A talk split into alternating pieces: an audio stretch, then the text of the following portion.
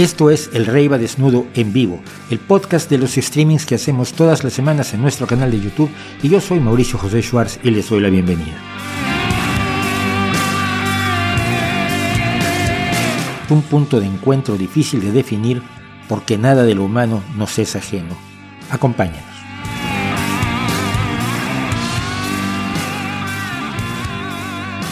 ¿Cómo están? Buenas tardes, buenos días, buenas noches, buenas madrugadas, donde quiera que estén.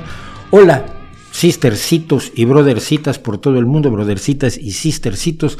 Esto es el Rey va desnudo en vivo y yo soy Mauricio José Schwartz, el responsable de este tinglado que es el Rey va desnudo en sus temáticos, en sus podcast. Eh, viene el podcast, ya viene el podcast. Probablemente esta semana ya estamos eh, pasando podcast de las últimas dos semanas eh, y, y bueno, vienen cosas, pero hoy empiezo con una historia de horror una historia de horror que incluye esto.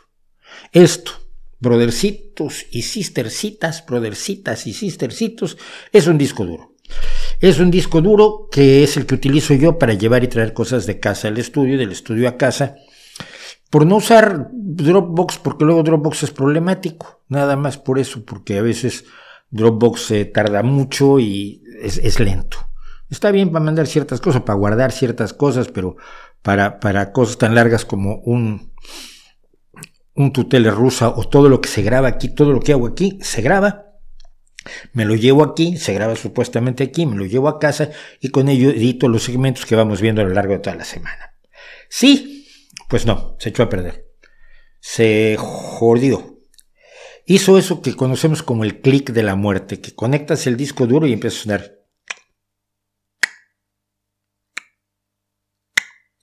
Y si nunca has oído el clic de la muerte, qué suerte tienes, porque todos los que lo hemos oído sabemos que es una de las cosas más aterradoras del mundo. Ríete de los gritos de las películas de horror. Cuando oyes el clic de la muerte en un disco duro y te das cuenta que no hiciste copia de seguridad, porque ya ibas a hacer copia de seguridad, porque te dijeron muchas veces que tenías que hacer copia de seguridad, porque de hecho tienes otro disco duro en el que vas a hacer copia de seguridad el día que tengas tiempo, que nunca tienes. Y entonces de pronto resulta que oyes clic, clic, clic, clic, y, y, todo el trabajo que tenías que no hiciste respaldo copia de seguridad, pues se fue al demonio. En este caso, fui corriendo a casa a ver si rescato la tutela rusa y a ver si aparece en Dropbox al rato y la podemos rescatar. Y si no, pues mira, esta semana no hay tele rusa y lo siento mucho porque estaba divertida. Estaba divertida bastante. Tenía teníamos cosas. Bueno, pero bueno, no vamos a hablar de aquello que no vamos a hablar, por supuesto. ¿Qué más? ¿Qué tenemos hoy? Bueno, pues hoy pedirles como siempre su apoyo, que les vamos a agradecer muchísimo que nos apoyen en Patreon y en PayPal. Los enlaces están en la descripción del video. A ver si compramos otro disco duro mejor. Pues es que este era bueno, es Western Digital. Así pasan las cosas. Pero hay que comprar otro disco duro o directamente un, un lápiz USB, pero también son lentos. Cuando tratas de de 300 y 500 eh, megas o de, de, un giga y 2 y 3 gigas, que es lo que sale de, de lo que se graba aquí todos los días, pues es un montón. es un montón. Entonces, bueno, pero apóyennos, necesitamos ayuda, necesitamos toda la ayuda que podamos tener ahora. En Patreon y en PayPal, los enlaces están en la descripción del vídeo. En PayPal es una, una, donación, un donativo por una sola vez. Y en Patreon, en Patreon están las personas que nos hacen favor de ayudarnos todos los meses y a quienes algunos les debemos cosas que no les hemos enviado y soy un desastre. Y lo siento en el alma, discúlpenme, pero de verdad, de verdad, no me da, no me da la vida. Lo siento en el alma porque Ah, siento muy feo luego decirle que la gente me apoya y no le estoy respondiendo. Pero yo sé que ustedes son comprensivos y me saben disculpar. Y finalmente los invito a que le echen un ojo al, vídeo de esta semana, el vídeo que publicamos el día de ayer sobre utopías, el diseño de un mundo perfecto. Por supuesto tengo gente enojada con ello, porque si no, esto no sería el rey desnudo, ni sería yo. Yo, eh, yo concito muchísimos de odios y me, y me divierte te voy a decir por qué. Porque me, divierte. Muchos son gente que no me puede tolerar por la forma de decir las cosas, porque desafío su pensamiento. Y otros porque creen que quizás soy muy brusco o ¿Cómo dice uno? Es que tengo en mi, en mi biografía de Twitter, dice blog fácil. No tengo tiempo para estúpidos, o sea, en serio, o para gente que yo considero estúpida, tengo todo el derecho del mundo de considerar a alguien estúpido, como la gente me considera a mí, todas las cosas que me consideran, me insultan de una manera entretenidísima, poco original generalmente, es lo peor del asunto, ¿no? Todavía un, insulto original hasta lo, lo, lo, agradeces, lo anotas para usarlo tú después, ¿no? Pero cuando te, te dicen las mismas tonterías de siempre, pero me siguen cuarenta y tantas mil personas, eh, vienen a, buscarme la bronca un poco como si fuera esto de que yo soy el gran pistolero, entonces vienen a desafiarme a ver si demuestran que me pueden vencer en un, en un duelo de ingenios al que acuden desarmados. Entonces vienen y hacen una pregunta insidiosa, como si yo no me diera cuenta de cuál es el trasfondo de la pregunta. Entonces, a veces les respondo, a la segunda le digo no, a la tercera los bloqueo. Entonces, total que tengo un montonal de haters, pero, eh, pero ellos no me importan. Me importa la gente que no parte de, prejuicios y a la que le interesa la información que doy y no quién es el que la da. Eh, si quieren, si lo que quieren es que les dé la información a alguien que sea muy simpático, que no se pelee con nadie, que sea muy sonriente, que sea esos actores profesionales que tienen que quedar bien con todo el mundo porque si no no los contratan para las películas y para la televisión, y que sea guapo, joven y demás, pues entonces búsquense otro. No vengan aquí a sufrir, de verdad, de verdad. Así que, eh, pues esa es, más o menos la situación y, y me aparecieron haters por lo de las utopías. Pero yo creo que siempre, siempre se ha soñado con un lugar perfecto y quizás tenemos que reevaluar la idea de que no hay un lugar perfecto, que es todo lo que quiero yo decir con esto, donde hago la historia de las utopías. Hubo gente que se enojó porque las visiones utópicas que ellos conocen no las incluí, pues un vídeo de 30 minutos, si incluyo todo lo que quieren, me salen vídeos de 8 días y quién los va a ver, quién los va a grabar y quién los va a editar. Yo decididamente no, ya sufro suficiente con esto. Bueno, y la semana próxima, si sale bien todo, el de la semana próxima va a sacar chispas. La semana próxima va a sacar chispas y también es una, son datos históricos relacionados con las creencias de la gente, que es lo que veo que más molesta. Entonces, como molesta a ciertas personas a las que creo que es que hay que molestar, pues lo hago con todo gusto.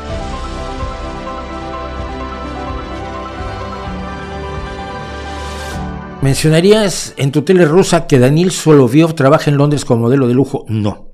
No, vi, la, vi los reportes, vi los informes, y dice, mientras su papá, demanda a los jóvenes rusos que vean el frente ucraniano y que Londres sea bombardeado. Entiendo la contradicción, pero primero que nada no, es, no hay comprobación de que Daniel Soloviov esté trabajando como modelo en Londres. Hay unas fotografías de un peluquero ruso muy famoso, que me puse a investigarlo, entré a, a internet, cosa que la gente no hace. Cuando lee algo en las redes ya no entra eh, fui a ver de dónde salían las fotos de Daniel Soloviov, que no tiene la culpa del que su padre sea un, macarra y un guerrerista y un sujeto con intenciones asesinas y además un sujeto que se ha traicionado a sí mismo en varias ocasiones. Entonces, hay unas fotografías que son de Daniel Soloviov modelando para una eh, para un peluquero ruso, que no sé si está en Londres o no está en Londres. El chico sí estudió en Londres, los dos hijos de Solovyov han estudiado en Londres. Y Solovyov dice que está en Moscú. Yo no tengo ninguna forma de demostrar, no tengo ninguna confirmación, porque esto fue un hilo de Twitter, no fue, no fue nada mencionado en los medios. No tengo ninguna forma de confirmar que realmente esté en Londres. Eh, en cuyo caso la contradicción de Solovyov sería esa. Si tú quieres bombardear Londres con tu hijo allí, pues como que cálmate. Pero contradicciones tiene toda Solovyov, ¿no? Es un sujeto que ha querido el sueño americano y ahora quiere destruirlo, quiere destruir toda Europa cuando tiene dos villas en, en Italia, ya se las decomisaron, y, y estuvo en la Jet Set y, el tipo va donde le pagan. Entonces meterse con sus hijos a mí me hacía un poco bajo. Si trato de no meterme, no me metí yo con los hijos de Trump hasta que empezaron a entrar en política, ¿no? Ahora sí ya son, ya son este, blancos legales, blancos legítimos los hijos de Trump. Así que no, por eso no dije nada de lo de Solovio, pero sí conocí la historia. El discurso de Biden apoyando a Ucrania se nota fuerte, pero a la interna puede haber una fragilidad política por parte de los republicanos. No lo creo, y te voy a decir por qué. Porque en este momento la, visión de mucha gente, incluso en Estados Unidos, está centrada en el sector, en el sector más, esquizofrénico del, Partido Republicano, ejemplificado por Lauren Boebert, Marjorie Taylor Greene, Steve Gates, eh, ¿cuál era el otro? El Lindsey Graham, pero no creo que el Partido Republicano como tal en un momento dado se alinee con Rusia contra Estados Unidos, contra la OTAN. No me parece viable porque su pelea es meramente interna. Es decir, pueden atacar a Biden. El ataque más brutal, más bobo fue el de Marjorie Taylor Greene, que dijo, ¿cómo es posible que el día del presidente, en vez de celebrarlo en Washington, se vaya él a, a Kiev? Se vaya Biden a Kiev. O sea, son críticas, francamente, de un nivel intelectual pues, minúsculo. Entonces, yo dudo mucho que los republicanos en serio le cortaran la ayuda a Ucrania sabiendo lo que se viene.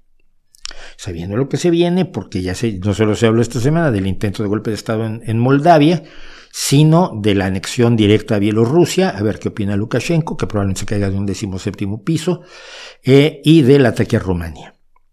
De todo eso se ha hablado esta semana. Y de parte de eso se hablaba en la, en la tele rusa, que no sé si rescatamos para hoy. Entonces, no creo que Estados Unidos, porque los partidos republicanos, por perjudicar a Biden, vaya a cometer un suicidio nacional. Porque equivale a un suicidio nacional. Eh, he visto esta entrevista con Álvarez y Xonocostle. He visto alguna entrevista con Álvarez y Xonocostle, con Álvarez Bulla y la doctora Xonocostle, de la que se vengó horriblemente Elena Álvarez Bulla, a quien espero, la doctora Xonocostle, espero algún día tenerla aquí en el canal. He visto varios enfrentamientos, pero lo, de Álvarez Bulla simplemente no tiene sentido, no tiene, tiene lógica, no tiene defensa alguna, ¿no? Es una persona que ha jugado sucio desde el principio, está jugando sucio y seguirá jugando sucio. No, no, hay, no hay más que hablar. ¿Qué opinas de la serie Cosmos de Neil deGrasse Tyson? ¿Es digna rival de la de Carl Sagan? No. No, y mira que Neil deGrasse Tyson en general me cae bien, pero Carl Sagan era un innovador. Y Carl Sagan era muchísimo más entrañable que Tyson, que, que, que, que deGrasse Tyson, que insisto, a mí me cae bien deGrasse Tyson.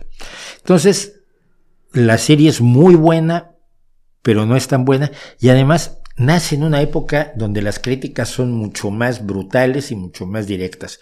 Entonces, ¿qué es lo que pasa? Las críticas que hubo contra el cosmos de Tyson eh, fueron el tipo de críticas que nadie se hubiera atrevido a hacer a Sagan, quizás porque en aquellos años no, no había este, esta facilidad para ganar puntos de, de, bonificación y vidas extras cuando atacabas a alguien como, como como Neil deGrasse Tyson. Entonces, por ejemplo, cuando el primer, yo recuerdo el primer capítulo sobre Giordano Bruno, lo llegaron a acusar de decir cosas sobre Giordano Bruno que no dijo. Pero esto en las redes sociales funciona mejor. Entonces, eh, no habiendo redes sociales, digamos que el cosmos de Carl Sagan estuvo mucho más protegido. Me gusta la serie de Neil deGrasse Tyson, yo creo que es, una, es inferior en calidades, es en mucho repetido de lo que ya se había hecho, porque realmente trató de ser exhaustivo Sagan en, o Sagan en, en Cosmos, pero no me parece una mala serie, me parece una buena serie.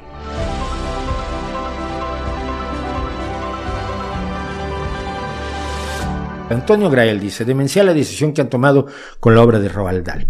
No sé si saben ustedes esto, vamos a contarlo brevemente. Los herederos de Roald Dahl y la editorial que hace que publica los libros de Roald Dahl, han estado reescribiendo, alterando, editando, modificando, trastocando, distorsionando, retorciendo o actualizando las, una serie de cuestiones que aparecen en los libros infantiles de Roald Dahl. Por si usted no lo sabe, Roald Dahl es un escritor británico maravilloso, que además era medio antisemita, y era medio facha y tenía defectos, cosa que a los seres humanos luego les pasa. Yo sé que usted no, usted, usted no, por supuesto, pero los seres humanos comunes y corrientes tenemos defectos, y Roald Dahl los tenía gordos. Como el caso de Lovecraft, que era un racista y que nadie le ha negado que es un racista. Ahora se sorprende la gente que fueron racistas cuando en 1930, 1940, en la Nueva Inglaterra eran racistas todos. Absolutamente todos. Bueno, entonces han reescrito cosas de Roald Dahl, por ejemplo, en Matilda, hacen que Matilda no solo lea a, a, algunos escritores estadounidenses, algunos escritores hombres, sino que le meten a Jane Austen y de paso le sacan a Rudyard Kipling, a quien se ve como un escritor colonialista, sobre todo porque Rudyard Kipling era un escritor colonialista, era un representante de la colonia eh, el colonialismo estadounidense en su momento. Digo, el colonialismo estadounidense, el colonialismo británico en la India. Él es una de las voces del, colonialismo y de las voces reflexivas también del colonialismo. Pero entonces si quitas a Kipling y pones a Jane Austen, que les gusta mucho Jane Austen, y luego un niño que era terriblemente gordo, ponen que era grande, y luego una bruja que era una mujer horrorosa, le cambian que era una persona horrorosa. Lo que están haciendo es wokificarlo, en el sentido peor de woke y aquí quizás hay que repetirlo, porque lo vamos a probablemente hoy hablemos también de otra cosa del wokismo, en la peor acepción del woke. Woke quiere decir estar despierto, estar alerta a las injusticias sociales y reaccionar a esas injusticias sociales con, con, una idea de, de, ser más justos, de ser una sociedad más justa, una sociedad mejor. Eso creo que no tiene absolutamente nada de malo y yo estaría despierto hace muchos años. Pero no, en lo, que ha en lo que ha caído es en esta especie de imposición del pensamiento único por parte de los defensores de la diversidad, cosa que es enormemente sorprendente. Es que yo estoy a favor de la diversidad. Ah, perfecto. Mira, yo pienso distinto de ti respecto de este caso. No, eres un miserable, un desgraciado, infeliz. Cancélenlo, quítenle el trabajo, mátenlo, hagan que se divorcie de su pareja. En serio, eso es la cultura de la cancelación. Entonces, la idea woke y lo que a mí me alarma y lo he comentado con algunos escritores, amigos, lo que a mí me alarma es lo siguiente, al edulcorar, al actualizar, ayornar la obra de Roald Dahl, lo que estás haciendo es, primero que nada, presentismo histórico, es decir, estás juzgando algo que se escribió hace muchos años con la visión de hoy. Es justo, sí, no alterarlo, pero es justo analizarlo. Yo no puedo analizar una obra defensora del racismo hoy como la analizaría en los años del racismo, cuando probablemente me, habrían enseñado a ser racista desde pequeño. Pero al cambiarla, al actualizarla, primero que nada estás traicionando el original. Después, le estás quitando a los lectores la posibilidad de valorar lo que estaba mal. Es decir, si hay un comentario racista en, en, una obra de Roald Dahl, es una excelente oportunidad para comentar que antes las cosas eran así, que había gente así y que estamos luchando porque el mundo no sea así. ¿No te parece bien? A mí me parece magnífico. Qué bueno que el mundo esté luchando por ser diferente. Pero le quitas a los niños la posibilidad de que analicen el sexismo, el racismo, la, la injusticia, las desigualdades, el guerrerismo y otra serie de cuestiones que estaban presentes en las sociedades hasta hace tres días y que en otras muchas sociedades siguen presentes. ¿Qué pasa? Es una visión moralina. Los de, la gente de Aste Oír y de la ultraderecha nacional católica, nacional cristiana, nacional religiosa en general, lo que plantean es que si a los niños les hablas de homosexualidad, los vas a convertir en homosexuales. Los estudios nos dicen que esto no funciona así que a mí me puedes hablar mucho de homosexualidad y si soy heterosexual, pues lo seguiré siendo. Lo mismo pasa con los homosexuales, les puedes hablar mucho de heterosexualidad y ponerlos en una terapia de conversión maravillosa y seguirán siendo homosexuales porque así es uno. Eh, son, son cuestiones que pertenecen a lo más profundo del ser humano. Pero tiene un miedo enorme la ultraderecha religiosa de que si los niños están expuestos al hecho de que hay gente con diversidad sexual, o a que las mujeres tienen derechos, pues sientan que ellos tienen que ser diversos sexualmente y tienen que volverse trans, bi, gay, eh, fluidos y, no binarios. Yo no lo creo, yo creo que si se hablan las cosas racionalmente, como yo les he hablado siempre con mis hijos, creo que si hablan las cosas racional y razonablemente no hay ningún problema. Pero la derecha quiere esto y los woke quieren exactamente lo mismo. Tienen miedo que si los niños se exponen a una visión racista, sexista, eh, de, ¿cómo se llama?, de, capacitista, edadista incluso, a los viejos nos pegan hasta con, con el, el, arenero del gato cuando pueden, si los niños se ven expuestos a eso, se van a volver miembros del Ku Klux Klan. O sea, que son tontos y se nos vuelve a pensar que tenemos una tabla rasa donde lo que le entre al niño lo, escribes allí para siempre, porque el niño viene en blanco y no tiene ni opiniones, ni sensibilidades, ni agencia, ni capacidad de comprender que el mundo era distinto en el pasado. Entonces es la misma actitud moralina de la ultraderecha nacional religiosa la que está asumiendo el wokismo que pretende reescribir. Y ya han tocado Tom Sawyer. Eh, ¿Por qué? Porque uno de los malos en Tom Sawyer era Injun Joe, el indio Joe. ¿Y cómo podía un indio ser malo? ¿Cómo? Te cuento, eran malísimos muchos de ellos. Así como hay blancos malísimos y hay indios malísimos. Y hay negros malísimos, y hay chinos malísimos, hay orientales malísimos, y hay orientales que en su mayoría son buenas personas, igual que la mayoría de las personas de África, igual que la mayoría de las personas de América Latina, igual que la mayoría de las personas de los indios norteamericanos. La mayoría de la gente es buena gente pero si había uno que era un villano, era un villano. En este momento hay problemas con el wokismo en ese sentido, y lo que han hecho con Roald Dahl, creo que no es solo una traición a Roald Dahl, es una traición a los niños que van a leer las obras de Roald Dahl. Eh, porque nuevamente los tratas como estúpidos y no como a niños.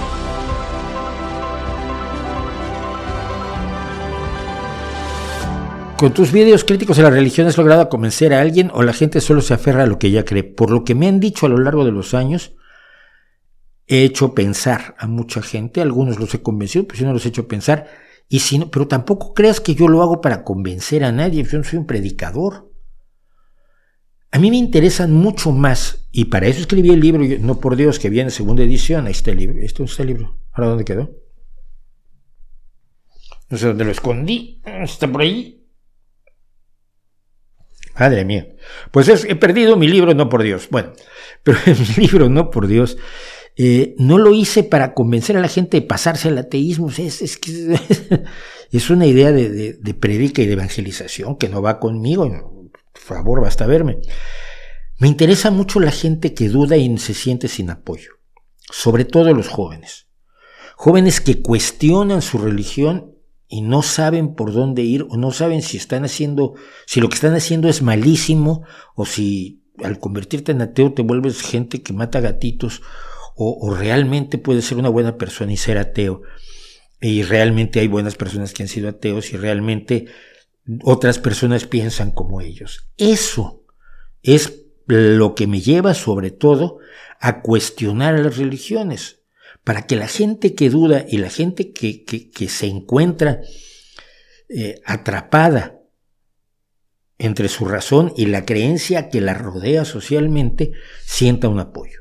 Sienta que existe un apoyo, que existe gente como yo, que existe gente como todos los ateos que te puedo nombrar, empezando por Hitchens, que, o Dawkins, que existe gente pensante, que existe gente buena, que existe gente noble, que existe gente maravillosa, que no cree en Dios y que no es necesario creer en Dios para ser bueno, buena gente y maravilloso.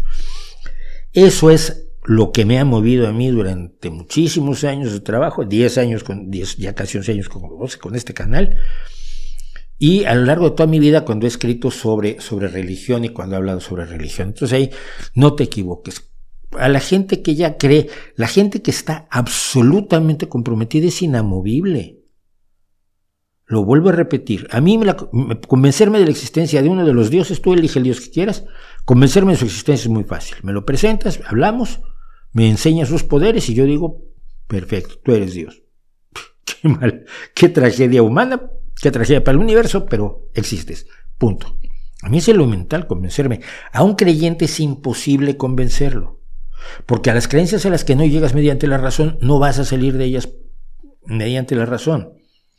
Eh, sí, entonces nunca me lo he propuesto, no es la idea. Yo no creo que la idea de los libros de ateísmo, de los programas de televisión, de los canales, etcétera, sea meterse a una iglesia y empezarle a decir a la gente que, está muy mal.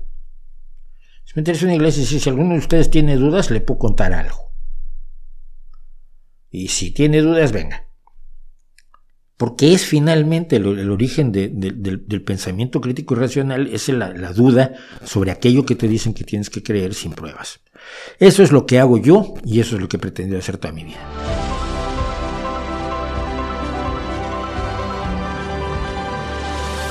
Los espectáculos de hipnosis son actuados o reales, son actuados. No, no, no son actuados estos. Me van a matar algunos magos que conozco. No, mira. Los espectáculos de hipnosis son actuados en el sentido de que la gente no esté hipnotizada.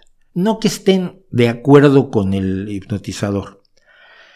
Pero es que un acto de hipnosis es un acto, es un juego enormemente rico en cuanto a experiencias humanas. Te voy a explicar por qué. Yo te invito a que subas al escenario y me entregues tu voluntad, porque vas a estar hipnotizado. Entonces tú puedes hacer tonterías que nunca harías porque no eres responsable. Te puedes dejar llevar precisamente porque no eres responsable. Es un poco lo que pasa en el carnaval con las máscaras. Cuando alguien lleva una máscara en carnaval, puede decir cosas horribles o extraordinarias o desusadas o que no se atrevería a decir si no tuviera la máscara puesta. Y hacer acciones que no se atrevería a hacer sin la máscara puesta. El títere del, del ventrílocuo es otro ejemplo de esto. El títere tiene permiso dado por el propio ventrílocuo de decir una serie de cosas que el propio ventrílocuo tendría miedo de decir directamente. Por eso tienes tantos muñecos de ventrílocuo que son sarcásticos, irónicos, crueles, malintencionados. Tienes hasta el, yo me acuerdo mucho el, esqueleto Ahmed, ¿no? El esqueleto de, de de, de, terrorista suicida islamista que, que, que, trae por ahí algún, algún, algún, eh, algún ventrílocuo. Entonces, no son entrañables en general, pero que tengamos tantas buenas historias de terror con muñecos de ventrílocuo, porque puede sacar una parte de sí el ventrílocuo a través del títere. Bueno, lo mismo pasa en una sesión de hipnosis colectiva. Entonces, los pones a todos y dices, ahora tú vas a ser un pato. Levántate y camina como pato. La persona dice, vale, yo, bueno, me va a divertir caminando como pato. Total, no es responsabilidad mía, es responsabilidad del que está hipnotizando. Y el hipnotizador sabe perfectamente hasta dónde llegar con cada persona. Si a esa misma persona le dice, ahora levántate, ven, dame un beso, probablemente esa persona despierte de la hipnosis rápidamente. Es decir, les pide cosas que sabe que están dentro de lo que puede hacer una persona. Es exactamente lo mismo que hace un magnífico payaso cuando saca a alguien al escenario y logra hacer incluso, incluso eh, ponerlo en situaciones vergonzosas durante un rato determinado. O ponerlo en situaciones extrañas o cómicas. El, el payaso tiene que saber muy bien cuáles son los límites de la psicología de la gente y el hipnotizador también. Alguna vez, y esto me lo contó uno, que una persona estaba reacia tratando de demostrar que el hipnotizador era un fraude, y el hipnotizador se le acercó y le dijo, por favor, que esto es el pan de mis hijos, ¿qué te cuesta caminar como pato? Y la otra persona dijo, bueno, mira, sí.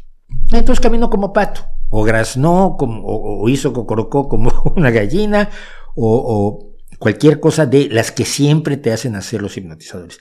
Ese es el acto. Mira, yo tenía un primo que creía que hipnotizaba. Que había aprendido hipnosis y se la quería demostrar a sus, a sus dos tías más queridas. Y el sujeto experimental era tu servidor de 13 años. Entonces me implantó y según él yo fingí que estaba hipnotizado. No estaba yo de acuerdo con Mario. Era mi primo Mario Levet. No estaba yo de acuerdo con él, simplemente él fingió, vi que se, no, me hipnotizaba y se estaba empezando a desesperar, ah, me fingí hipnotizado. Entonces me puso una, una sugestión poshipnótica de que quería yo un vaso de agua dentro de 15 minutos. A los 15 minutos dije yo que quería agua y mi primo quedó muy bien y yo me sentí muy bien de que mi primo quedara muy bien. Jamás le dije a él que yo estaba fingiendo también. Es algo que los seres humanos hacemos naturalmente y así juega mucho de lo que es la magia, de lo que es la, de lo que es la, las cosas de escenario cuando subes gente al escenario.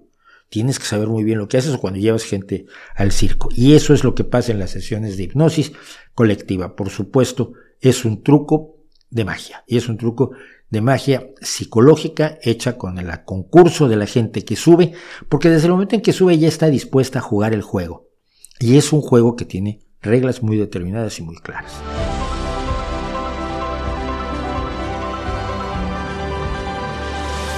Dice Luis Arenas, te veo criticar las ideas o discursos maniqueos, pero con las personas sí lo eres. ¿De verdad crees que hay mal, personas malas o siniestras? Sí, claro que hay personas malas o siniestras. Lo que pasa es que pueden ser buenas en otras cosas.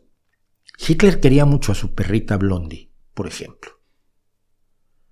Hasta que la mató con cianuro para ver si funcionaban las pastillas que le había dado las, las SS para matarse, que fue lo que usó para matarse pero supuestamente quería mucho su perrita Blondie. Tuvo una, hicieron una legislación animalista que ríete de la que está tratando de enchufar Podemos ahora, en España. Hay gente malvada. Que no se crea malvada puede ser. Otros creen que son malvados. Te voy a poner dos casos.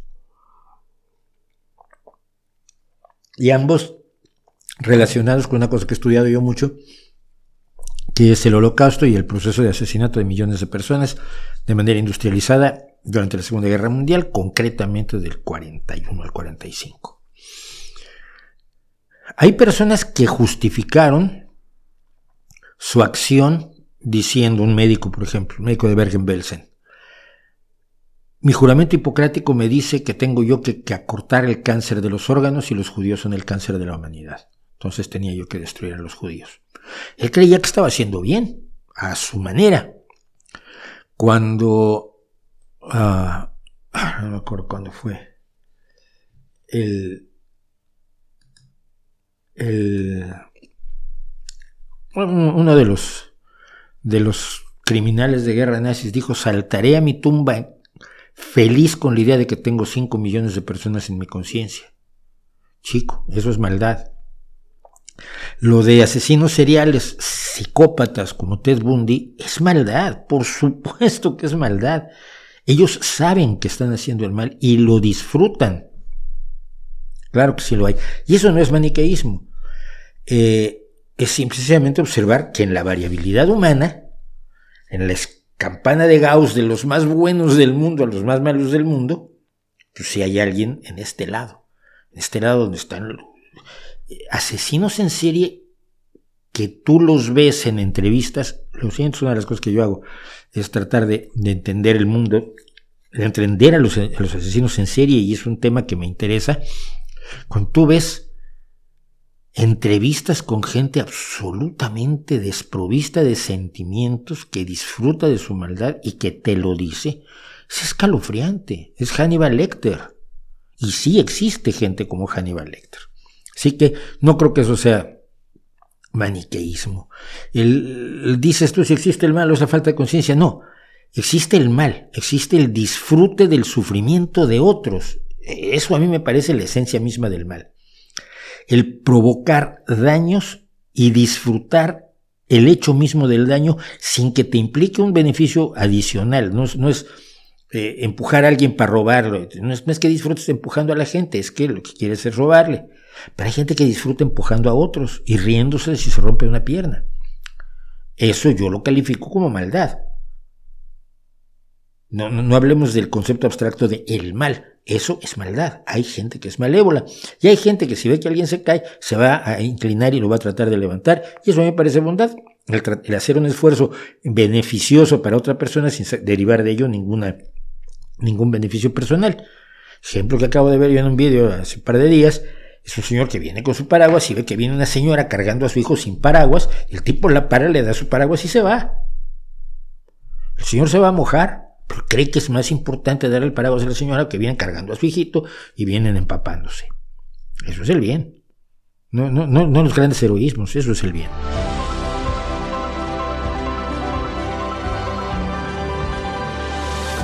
¿Cómo te gustaría o dimensionas un funeral para un ateo. Vamos a darle un segundo más a esto. Eh, ¿Cómo me gustaría un funeral para un ateo? Mira, acaba de, fallecer un, paisano aquí en, en Asturias que ordenó lo siguiente en su esquela. En su esquela, y lo ordenó y se ha hablado con la familia. Y la familia, lo primero que dice la esquela es, ya, ya os dije yo que estaba malo. Ya dije yo que estaba enfermito. y la parte de abajo decía, parafraseo, no lo sé de memoria, no traigan flores, usen ese dinero para tomarse algo y divertirse. Más o menos es eso, ¿no? O sea, yo, el funeral fue muy poco. Eh, ¿Qué van a hacer? ¿Quién me quiere ver? Si, si vivo no estoy así como muy, muy para verme, ni para adornar cajas de cereales o, empaques de perfumes, pues imagínate 10, 12 horas después de haber espichado. No creo que sea un espectáculo muy, muy edificante. Pues, ¿quién me quiere ver? ¿Quieren decir adiós? Haberme lo dicho antes, chico. Ahí lo único que yo quiero es que mi familia esté lo más tranquila posible, se deshaga de mí lo más posible, guarde las memorias y, el trago le sea lo menos amargo posible a, mi familia y a la gente que me quiere, lógicamente, ¿no? Algunos de mis haters creerán que no tengo quien me quiera, pero ¡ah, sorpresa sí tengo. Entonces es eso, no es... Yo siempre, eh, primero que nada, además, morir es algo que es probablemente lo que mejora el ser humano. A nadie le sale mal, ¿no? Nadie se equivoca y no se murió. Que al final todo el mundo se muere. Es una de las actividades que el ser humano hace con mayor eficacia y la vamos a tener que hacer todos. Entonces no me imagino como, no tengo ningún interés en mi cuerpo después de muerto porque yo ya no estoy allí. Yo soy el funcionamiento de mi cuerpo. Si deja de funcionar, ya no existo. Esto que soy ahora deja de existir mi pensamiento, mi voz, mis broncas con el mundo, mis abrazos y mis cariños con la gente que me quiere, mis regaños con otras personas, eh, mis participaciones en, política o en mis libros. Esto que soy yo desaparece cuando muero y estoy perfectamente consciente de ello. No tengo ninguna esperanza razonable de que sobreviva porque no tiene forma de sobrevivir. Entonces, lo que hagan con ¿qué quieres hacer con la lata después de haberte comido todos los las sardinas? Ya no es una lata de sardinas, o sea que tírala. No creo que haya que, haya, que, haya que ir mucho más allá.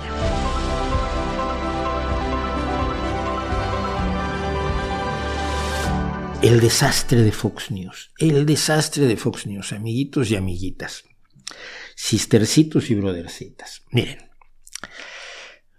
creo que ustedes saben, y si no lo saben vamos a comentarlo rápidamente, que Fox News, que no tiene nada que ver con toda la Fox, entre otras cosas la Fox, que es la productora de, cine, pero Fox News es un trozo de aquel viejo 20th eh, Century Fox que compró Rupert Murdoch. Rupert Murdoch es un magnate de ultraderecha que promueve eh, pues, sus, ideas extremistas de ultraderecha religiosa, nacionalista, antiglobalista, antiizquierda, antisolidaridad, antijusticia social, anti-antirracista.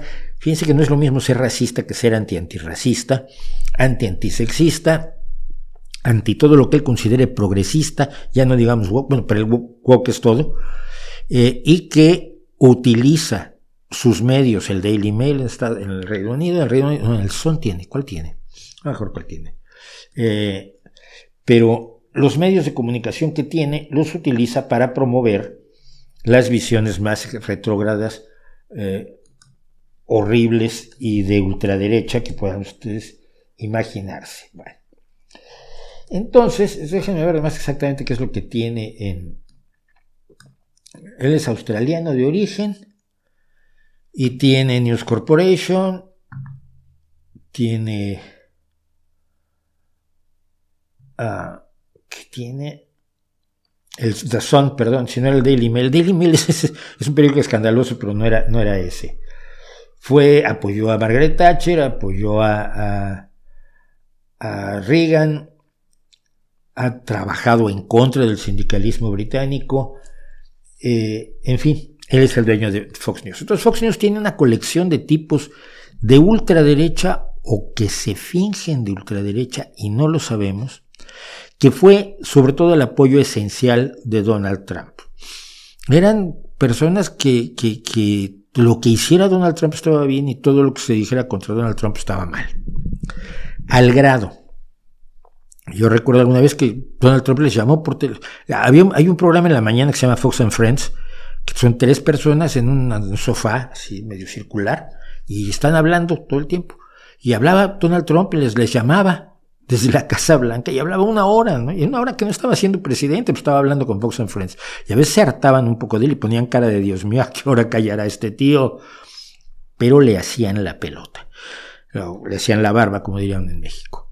Es decir, eh, la conveniencia política de tener a Donald Trump hacía que le pasaran absolutamente todo. Cuando se produjo el intento de golpe de Estado, el intento de revocar el resultado de las elecciones de noviembre de 2019, 2020. Eh, no, las elecciones fueron en 2019, claro. Eh, y, Donald Trump emprende la campaña de me han robado las elecciones porque ha sido manipulada la elección, ha sido manipuladas las votaciones. Fox News estuvo completamente con ello, especialmente con estos tres personajes que son de izquierda a derecha, Tucker Carlson, en medio está, ay, no cómo se llama esta mujer, es Laura Ingraham, que es absolutamente repelente, es una de las más desagradables del mundo porque sabe fingir honestidad, sabe fingir sinceridad hasta cierto punto y en algún momento dado te das cuenta que ni ella se lo cree. Y el de la derecha es Sean Hannity, que llegó a ser asesor de Donald Trump. Donald Trump le llamaba por teléfono, este señor que es un presentador de la televisión, le llamaba por teléfono para preguntarle cosas y este le contestaba. Bueno, cuando se produce pues el intento por revertir los resultados de la elección, Donald Trump eh, pone en marcha un mecanismo en el cual participaron varias personas, entre ellas el antiguo alcalde de Nueva York, Rudolf Giuliani, que es un hombre que tuvo un, papel maravilloso, maravilloso en, la, en, los atentados contra las Torres Gemelas, cuando era el gran, el alcalde de los Estados Unidos, lo llamaban y todo lo demás, y que es un hombre que se ha destruido a sí mismo de una manera increíble. Eh, un vendedor de almohadas, en serio. Toda la gente de la Casa Blanca y este personaje peculiarísimo, que es Stanley Powell, es una abogada que fue abogada de, la Casa Blanca hasta que la Casa Blanca dijo que ya tampoco quería tener nada que ver con ella. Y ella aseguraba que tenía datos de lo siguiente.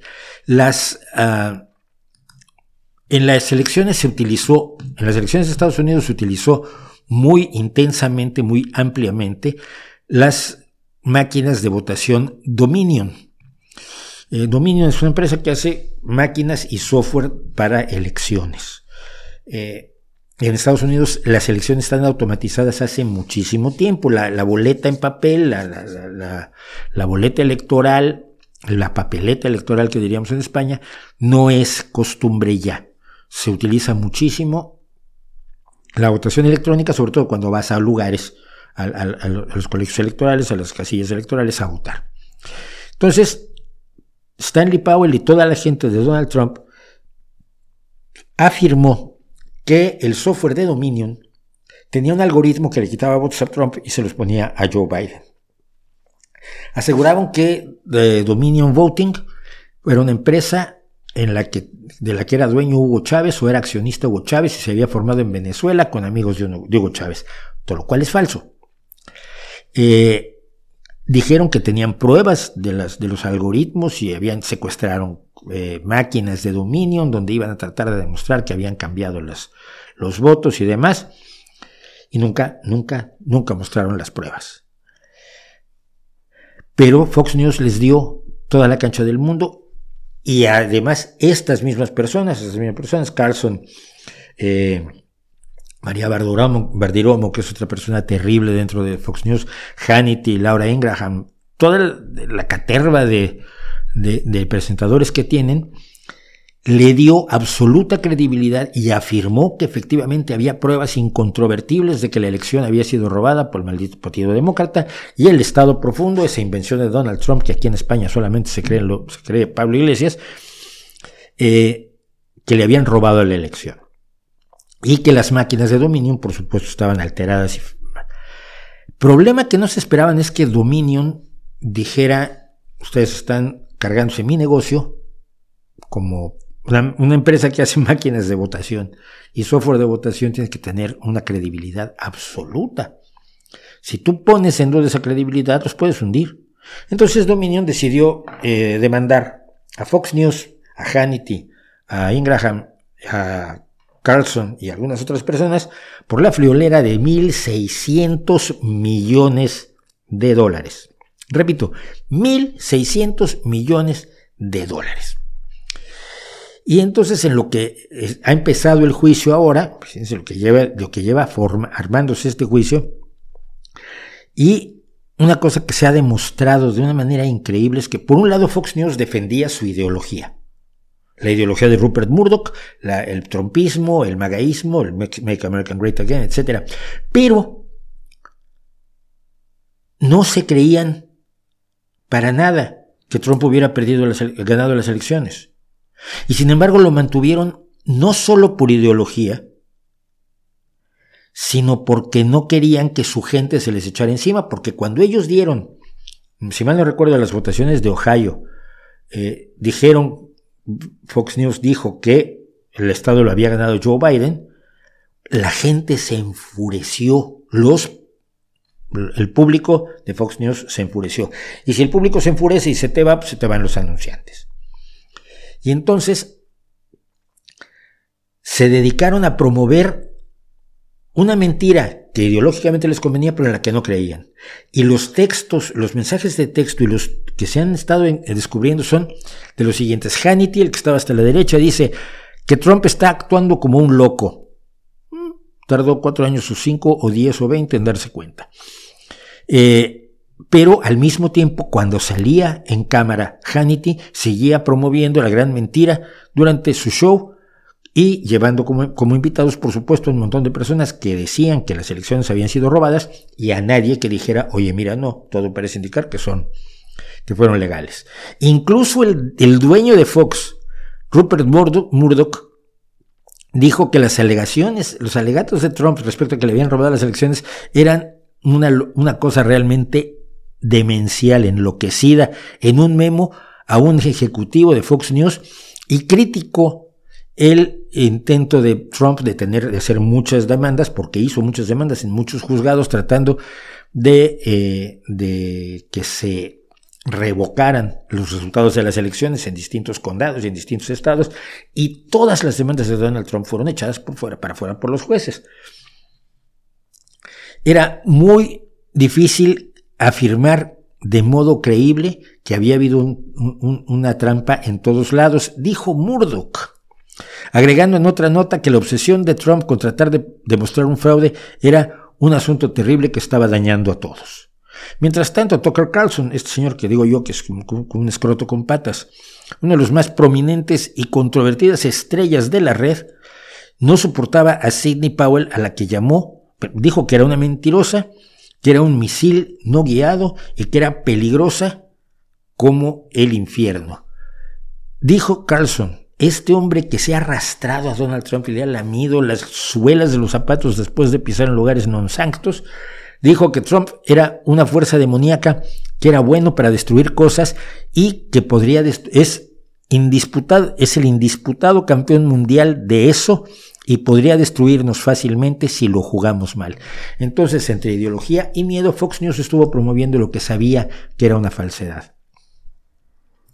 Cuando ustedes atacan, no ustedes, cuando algunas personas que seguramente no son ustedes, atacan a todos los periodistas como si actuaran así, se dan cuenta de que eso es un escándalo mundial, descubrir que un, un medio periodístico, un medio informativo, supuestamente informativo, que ya sabemos que es basura, actúa así, es decir, no que esté actuando de acuerdo a su ideología, que ya es bastante repugnante, y miren que yo veo Fox News para estar informado de cómo funciona el pensamiento de esta gente, no, es que el problema es que sabiendo que están mintiendo, no es por ideología, sino por conveniencia que lo hacen.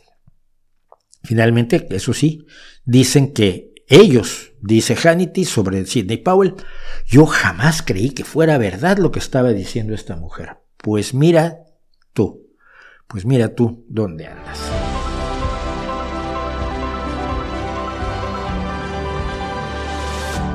Falso que la empresa es venezolana, ves, hazte loco si es falso que la empresa sea venezolana.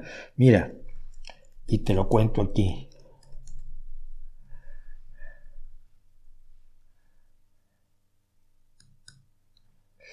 Dominion Voting Systems fue creada en, por John Paulos y James Hoover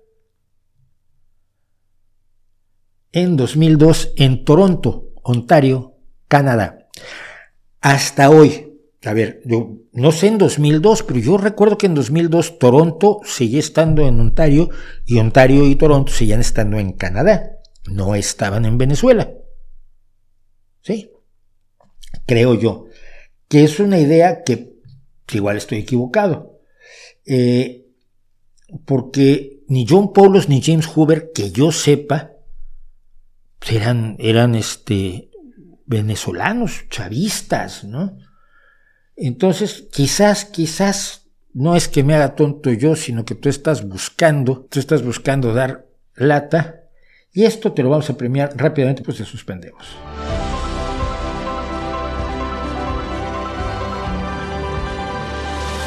Queen es la banda de rock clásico más escuchada del mundo. ¿Cree que su popularidad es por el carisma de Freddie Mercury? No.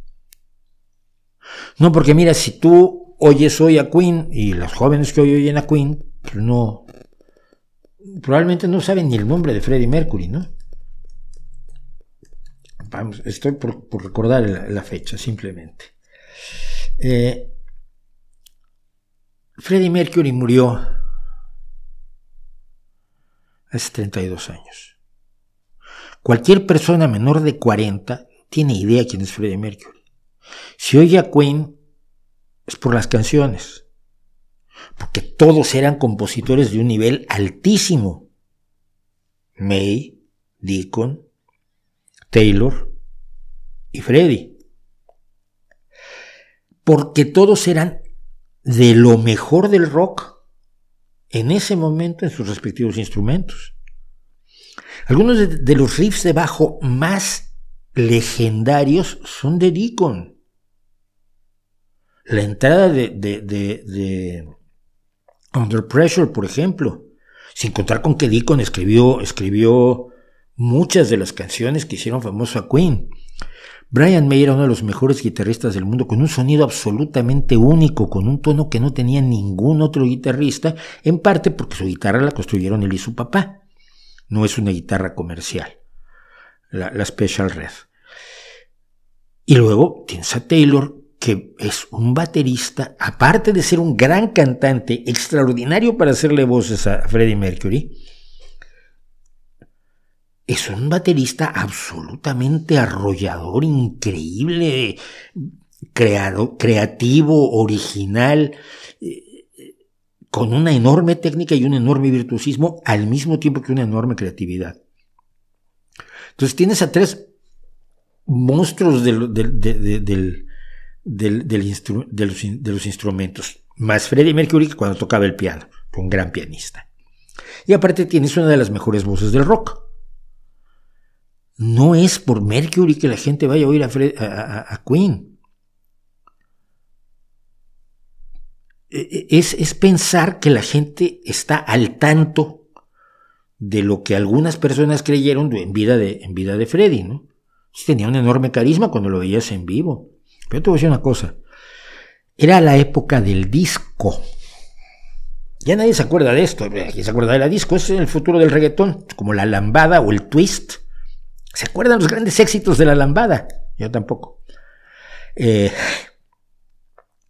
era la época de la música disco. Era asfixiante. Oías a Boston, oías a Kansas. Pero mm, Led Zeppelin ya no estaba. Eh, y de pronto en el automóvil de un primo mío, en radio AM, oigo Somebody to Love. Y sientes que hay esperanza en el mundo. Yo me acuerdo oír esa canción por primera vez y decir, ¿qué? ¿De qué están hablando? ¿Quiénes son esos tipos? ¿De dónde salieron? Porque no era la voz de Freddie Mercury, era toda la canción. Era la batería de Taylor cuando, cuando van a hacer la repetición de Somebody to Love. Era el bajo de Deacon. Era ese solo de guitarra intermedio que era absoluto. Nunca había oído una guitarra eléctrica sonando así, con ese tono. Bueno, la gente que descubre a Queen tiene que descubrirla como lo descubrí yo en aquel momento. No tenía ni idea quiénes eran. La primera vez que les vi la cara fue meses o quizás años después cuando compré su primer disco. que fue Sheer Heart Attack, el primero que compré, no fue, no fue, es una noche en las carreras, un día en la ópera, una noche en las carreras, una de las dos es la que trae Somebody to Love. La primera que compré, el primer disco que yo compré fue Sheer Heart Attack. Entonces, no, lo, no, puedes atribuir a una sola parte lo que evidentemente es un trabajo de conjunto de los mejor logrados en la historia del rock. Y digo de los mejor logrados al nivel de Rush, al nivel de, Beatles, a nivel de, Led Zeppelin, que serían, digamos, los, los, los grandes monstruos que además tuvieron duración. Otro caso similar sería Cream o, o, ¿cómo se llama?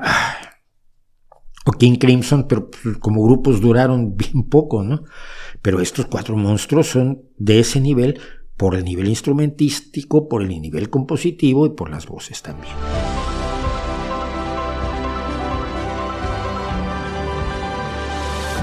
El rechazo a la verdad.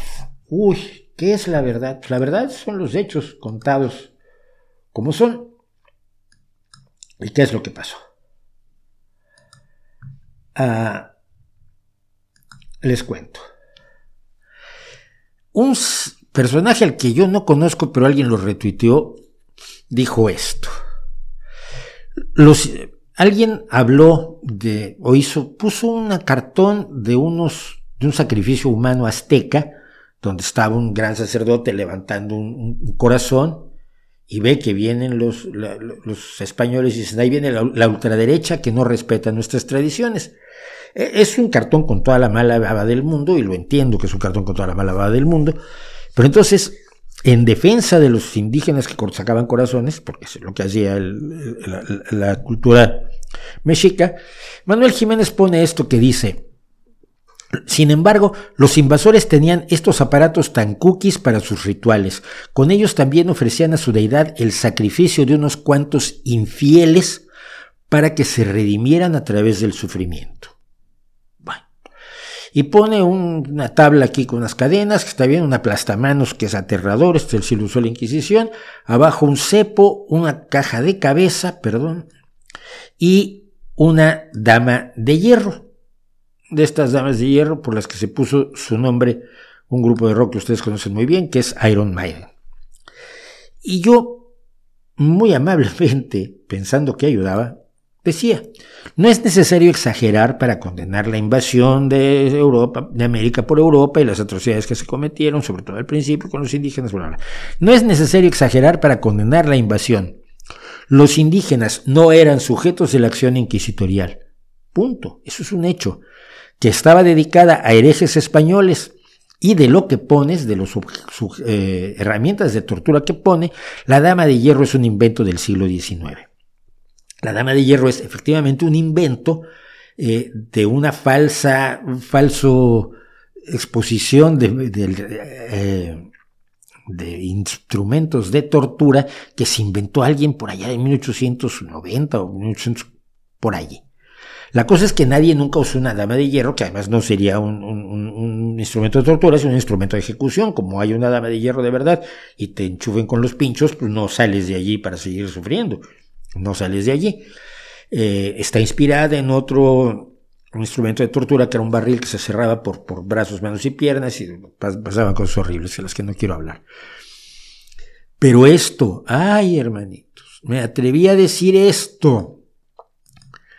Me pusieron de todos los colores y sabores imaginables.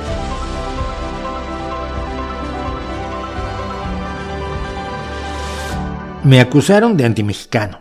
Me acusaron de defender a la Inquisición. Cuando tengo un video que muchos de ustedes habrán visto sobre la Inquisición, contando la historia real de la Inquisición, porque no es lo que se dice y es muchas cosas que basta que se digan para que uno se horrorice debidamente. Entonces, mucha gente partió de la base de que si yo no aceptaba esta falsedad sobre la Inquisición, o sea, la falsedad de que utilizaba instrumentos de tortura como la dama de hierro. Y la falsedad de que había ido contra los infieles que eran los indígenas.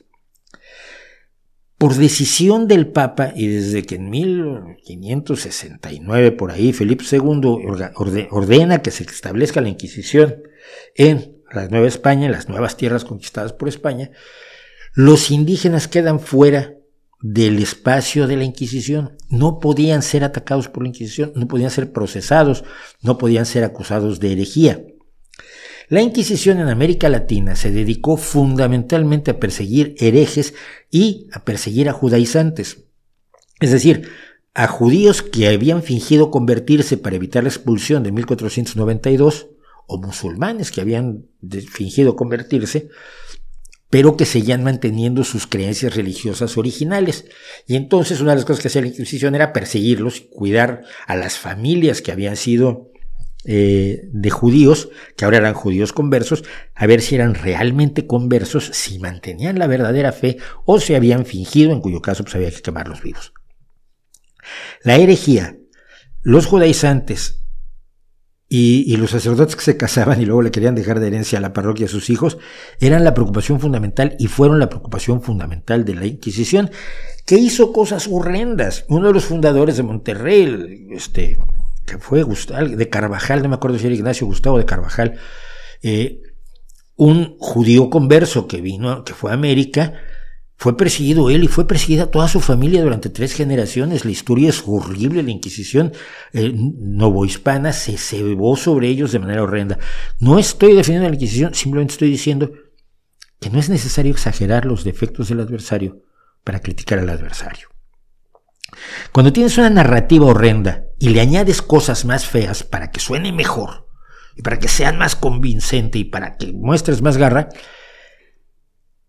el problema es que le facilitas el trabajo a quienes van en contra tuya, en quienes quieren negar esa falsedad. Y cuando haces eso, le estás haciendo el trabajo al enemigo de una manera increíble.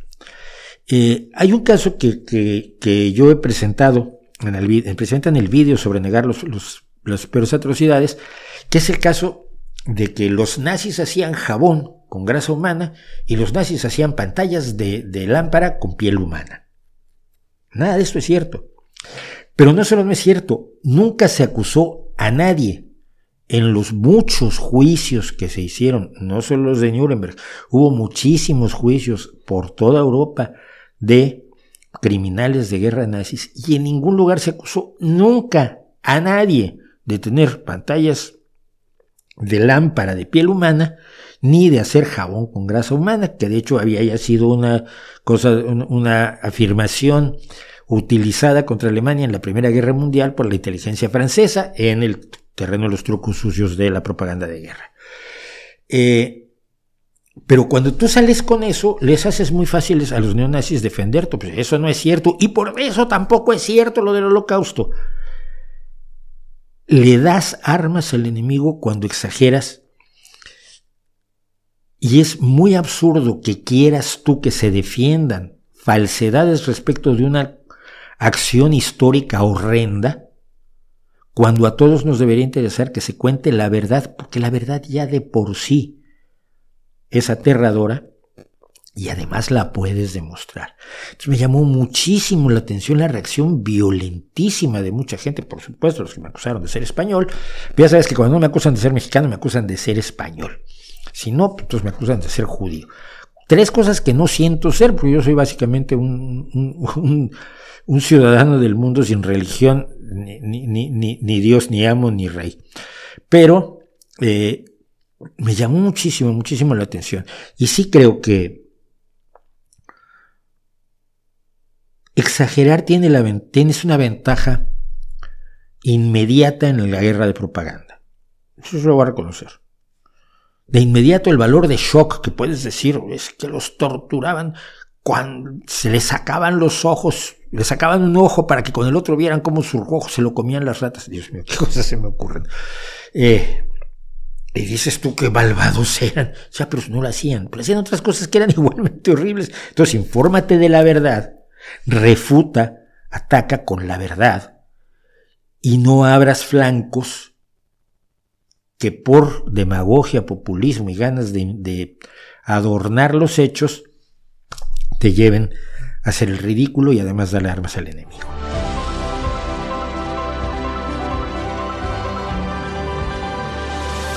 El terremoto de Turquía y Siria, como el terremoto que yo viví en 1985, no viví los otros en México, obviamente, porque ya vivía en España, pero buena parte de la persona que soy yo hoy se formó completamente distinta del anterior, con el barro del anterior, pero nueva versión, el 19 de septiembre de 1985 a las 7.19 de la mañana, cuando desperté yo y vi que teníamos un terremoto como no había yo visto uno en México en toda mi vida. En que estábamos, estamos acostumbrados a que tiemble. En México todo es temblor hasta que hay terremoto. Entonces lo que aquí, uy, hubo un terremoto, no, fue un temblor, no, se llama terremoto. No, no, mira, el terremoto es el, son 8,2 grados Richter. Entonces, eh, habiéndolo vivido, se me ocurrió comentar esto, con, con cierta inocencia por esto, miren, a mí me tocó sacar gente, desafortunadamente el primer Grupo de personas que sacamos cuando, cuando llegamos estaban vivos y cuando llegamos ellos ya habían muerto. ¿Qué les decías? No griten, no gasten oxígeno, ahora vamos, estamos aprendiendo a hacer un túnel, no sabemos hacer túneles en edificios derrumbados, pero estamos intentándolo. Fue el primer lugar, este, fue en la calle del Oro en México, en la calle del Oro casi esquina con insurgentes. Cuando llegamos ellos pues habían fallecido, eran tres miembros de una familia, una cosa bastante aterradora, bastante desalentador, sobre todo porque pensabas que los podías salvar, ¿no? Eh, y, y, a lo largo del terremoto del 85 vimos cosas espectaculares. Niños que 10, 12 días después del terremoto salían del Hospital General, el Hospital de la Mujer. Porque lo que se había caído eran los edificios, sobre todo pagados con dinero del gobierno, que habían sido construidos de manera deficiente, con, con este, hormigón o concreto de baja calidad, con exceso de arena, con marilla que no era del tamaño que debería ser, no respetando los códigos de construcción para una zona sísmica como es la Ciudad de México. Yo vi todo eso y siempre oí lo mismo que oí ahora en Turquía. Entonces de pronto salieron, encontraron a tres personas, un milagro, Dios los quiso salvar. ¿Eh? Perdón, pero ahí hay 15 personas jugándose la vida, metiéndose por los escombros, trabajando 20 y 40 horas de un hilo, como yo he visto rescatadores trabajar, para sacar a alguien vivo. ay, es que Dios lo salvó. No, Dios no estaba por ahí. Entonces dije lo siguiente. Así que le atribuyen a Dios el milagro de sacar gente viva de los escombros en Turquía, pero no le atribuyen el haber metido a esa gente debajo de los escombros curioso. Y aquí sí voy a lo que me estuvieron diciendo, de lo que me estuvieron diciendo. Porque me decían, existió el libre albedrío en esas personas, las que están abajo de los escombros, miles de muertos. Las cifras siempre serán bajas, hay que recordar esto. Si en Turquía han llegado a 34 mil, piense usted que hay 80 o 90 mil o 100 mil. Nosotros, como Socorro el Pino de México, donde yo estaba, eh, hasta, estuve hasta hasta el terremoto, Calculamos 80, 100 mil muertos en la Ciudad de México, donde, donde la cifra oficial fueron 12 mil y tantos, no llegaba a 13 mil. Entonces de pronto alguien me dice, existió el libre albedrío en esas personas, y yo sí, llegó Dios y les dijo, ¿quieres salvar la vida o quedarte en tu casa y ser aplastado? Y dijeron, no, ejerciendo mi libre albedrío elijo quedarme en mi casa. Evidentemente es un argumento religioso insostenible, el libre albedrío no tiene nada que ver con la tragedia que sufrieron esas personas inocentes. Entonces, eh, uno me dice, hablando con objetividad, no sé cuántas falacias lógicas estás aplicando en tu premisa. No hay premisa porque no hay, no es un argumento, no estoy presentando un argumento donde hay dos premisas de las cuales se deriva una conclusión, que es allí donde puede haber falacias lógicas, tanto formales como argumentales. Pero no estoy presentando un argumento, estoy diciendo que me parece curioso que se le atribuyan unas acciones a Dios y que no se le atribuyan otras cuando se supone que siendo omnipotente, omnipresente y omnibenevolente está en todo y puede hacerlo absolutamente todo. Hombre, puede abrir el mar rojo para que Moisés pase, puede causar un diluvio donde el agua sale de quién sabe dónde. Pues mira, entonces eh, no, hay, una premisa. Y le dije, pues, estás buscando un argumento con premisas y conclusión que no existe. Quizás más que problema de lógica, lo que tienes es un problema de lectura de comprensión. Se enojó muchísimo. Eh, otro dijo, no, no, para eso está el diablo. Digamos, pues el diablo es más poderoso que Dios. Este, estás, me estás argumentando como creyente resulta ir en contra de tu propia, de tu propia creencia. Eh, No porque esa es la mano del hombre, construir sin guardar los estándares de las construcciones sísmicas. Sí, el problema es que los que construyeron eso no son los que están bajo los escombros. No los puedes responsabilizar. Y así sucesivamente. El chiste es que esto alcanzó niveles absolutamente locura. 1820 likes, lo vieron 156.600 veces y me insultaron como 256. Y es un argumento que a mí me sigue pareciendo eh, enormemente sólido. No puedes tener a un Dios que haga las dos cosas a la vez. Que pueda y no pueda. Que respete tu libre albedrío, pero no el de Lot cuando le dice, no, no, tú y tu familia huyan porque Sodoma y Gomorra me los voy a cargar. ¿Por qué? Porque sí. Me caes bien. Entonces, no todos pueden ejercer su libre albedrío. Bueno, pues que Lot era bueno y todos los demás eran malos. Entonces los que están ahí están malos. Los niños, los bebés que quedaron abajo de los escombros eran malos. No se sostiene nada de la narrativa. Y a mí me parece muy importante señalar que no se sostiene nada de la narrativa porque tendemos con las ganas, los creyentes tienden, con las ganas enormes que tienen de celebrar y festejar a su deidad, y de decir, Osana, Osana, aleluya, aleluya, el Señor nos ha salvado, se les olvida que los que han hecho las cosas son seres humanos. Los que hicieron los edificios son seres humanos que deberían ir a la cárcel. No va a ir ninguno en México, no fue ni uno a la cárcel. Ninguna de todas esas compañías constructoras amiguísimas del gobierno. Hoy también hay compañías constructoras amiguísimas del gobierno que están haciendo trenes que no deberían hacer y que cuando esos trenes empiecen a fallar tampoco van a ir a la cárcel. Ni van a ir en Turquía. Pero las personas que sacaron a, los que se pudo vivos son los verdaderos héroes. Y no los ayudó nadie. No los ayudó Dios. Puede haber ayudado su fe si les da fuerza, pero es una fe que tiene problemas. Si creyeran tanto en su fe, se sentarían a esperar que Dios saque a la gente de abajo de los escombros. Puede resucitar a, Lázaro, ¿no? O puede sacar a los, los, demonios de, ese pobre hombre que estaba endemoniado en Gadar. No, pasó a torcer a unos cerdos que andaban por allí, no sé por qué les echó a los demonios, en vez de desaparecer a los demonios. Hombre, que si eres Dios, hace el trabajo completo. Pero bueno, puede hacerlo. O no quiere, o no puede, o no sabe cómo hacerlo, no le interesa. Pero las personas que hacen ese tipo de afirmaciones tienen que enfrentarse a su creencia, tienen que enfrentarse a la realidad de todo lo que implica la mera afirmación de, ay, Dios los quiso salvar, ¿no? Los quiso salvar un señor o una señora o un perrito que se metieron ahí a jugarse la vida, porque los rescatistas se juegan la vida, y te lo digo yo porque me retiré del rescatismo en el 85, precisamente porque me estaba jugando la vida. Había un edificio inclinado sobre otro y había, estaba, había que ver si había gente en un lugar, en, un piso en el que por milagro había quedado encendida, por milagro, eh, entiéndase la, que, que es una figura de lenguaje, una expresión de creencia religiosa, había una luz encendida entonces, estaba yo haciendo, eran dos pisos, estaba yo haciendo chimenea entre los dos edificios para ir al, a tratarme de meter al piso aquel, departamento aquel, a ver si había alguien, y llamando gente y tal. Y me di cuenta que no tenía yo seguro. Y me di cuenta que tenía yo dos hijas pequeñas. Era 1985, tenía yo una hija de cinco años y tenía otra de un año. Eh, y y que lo que menos necesitaba el país y la nación y el planeta era otras, otras dos huérfanas en un desastre como había sido el del 1985.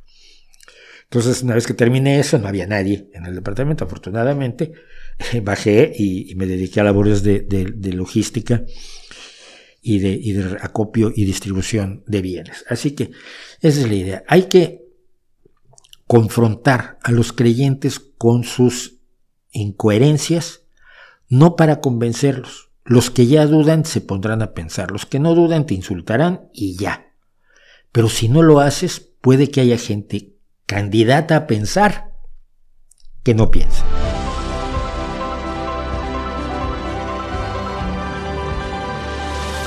¿Qué piensas del juicio de García Luna? Dijo López Obrador que debería ser un testigo protegido y que diga si Calderón y Fox sabían de sus nexos con el narco. ¿Cómo ves?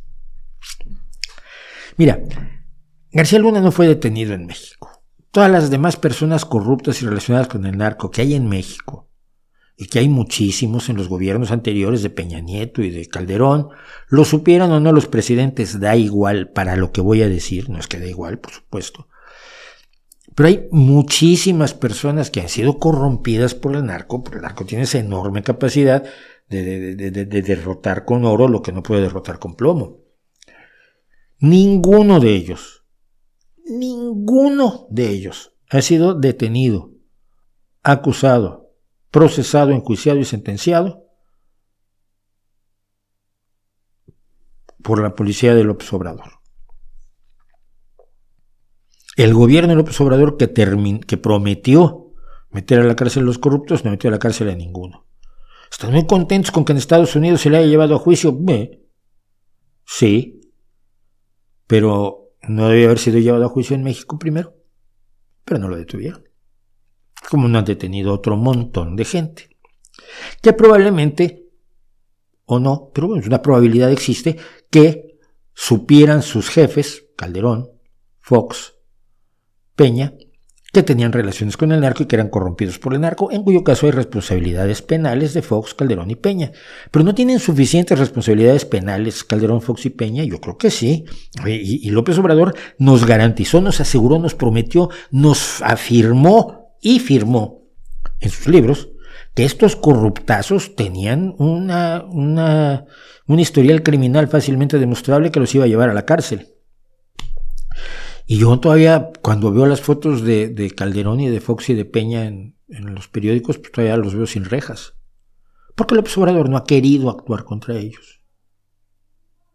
López Obrador no ha querido actuar contra ellos porque hay un pacto tácito y no tanto a veces entre los presidentes. Fox llegó a la presidencia que iba a destruir la corrupción anterior. Y bueno, yo ya veía a Cedillo y a, Salinas en la cárcel, cosa que me hubiera dado un gusto enorme, porque destruyeron al país de una manera notable.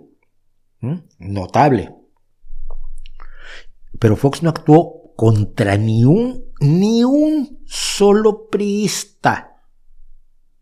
Ni uno. Ni uno pisó la cárcel. Bueno, ni siquiera fue acusado, ni siquiera lo multaron por estacionarse mal. Nada, nada, nada. Todo el priismo triunfante, previo, y sobre todo el de, Salinas y, y Cedillo, quedó con impunidad absoluta. Y Fox se reía. ¿Sí? Entonces, viene, Calderón. Como Fox no hizo nada, parecía que, las cosas no iban tan mal. Vino Calderón, armó una guerra absolutamente estúpida contra el narco, una guerra donde es como si yo, como soy, como me ven ustedes ahora, me presento ante Shaquille O'Neal y le doy dos bofetones y le digo, te reto a una pelea. Shaquille O'Neal mide 220, pesa 200 y tantos kilogramos y además sigue teniendo una capacidad atlética absolutamente impresionante. Me suelta un manazo y me arranca la cabeza y luego se va de copas con sus amiguetes, ¿no? Se va por una cerveza. Fue lo que hizo Calderón al tratar de hacer la guerra contra el narco sin armas, con un ejército poco, poco preparado, pero además poco, poco motivado, mal pagado, mal armado, sin, sin trabajo de inteligencia, sin tener gente eh, eh, infiltrada en los esquemas del narcotráfico y de la delincuencia en general. Y vamos, una de las guerras más estúpidas de la historia, criminal, mucho más criminal que cualquier corrupción, la guerra de Calderón. Entonces vino Peña a acabar con lo que había sido el horror del, panismo y a meter a los panistas a la cárcel. Todavía no entra ninguno. Y luego vino López Obrador a lo mismo. García Luna no es un triunfo de López Obrador. No lo habría tocado si García Luna sigue en México. Como no ha tocado, no ha tocado absolutamente a nadie. A sus amigos priistas y panistas los tiene en el gobierno. A los que llamaba corruptos y criminales horrorosos, a los que hay que meter a la cárcel, los tiene en la calle. Ese es el gobierno de López Obrador, no otro.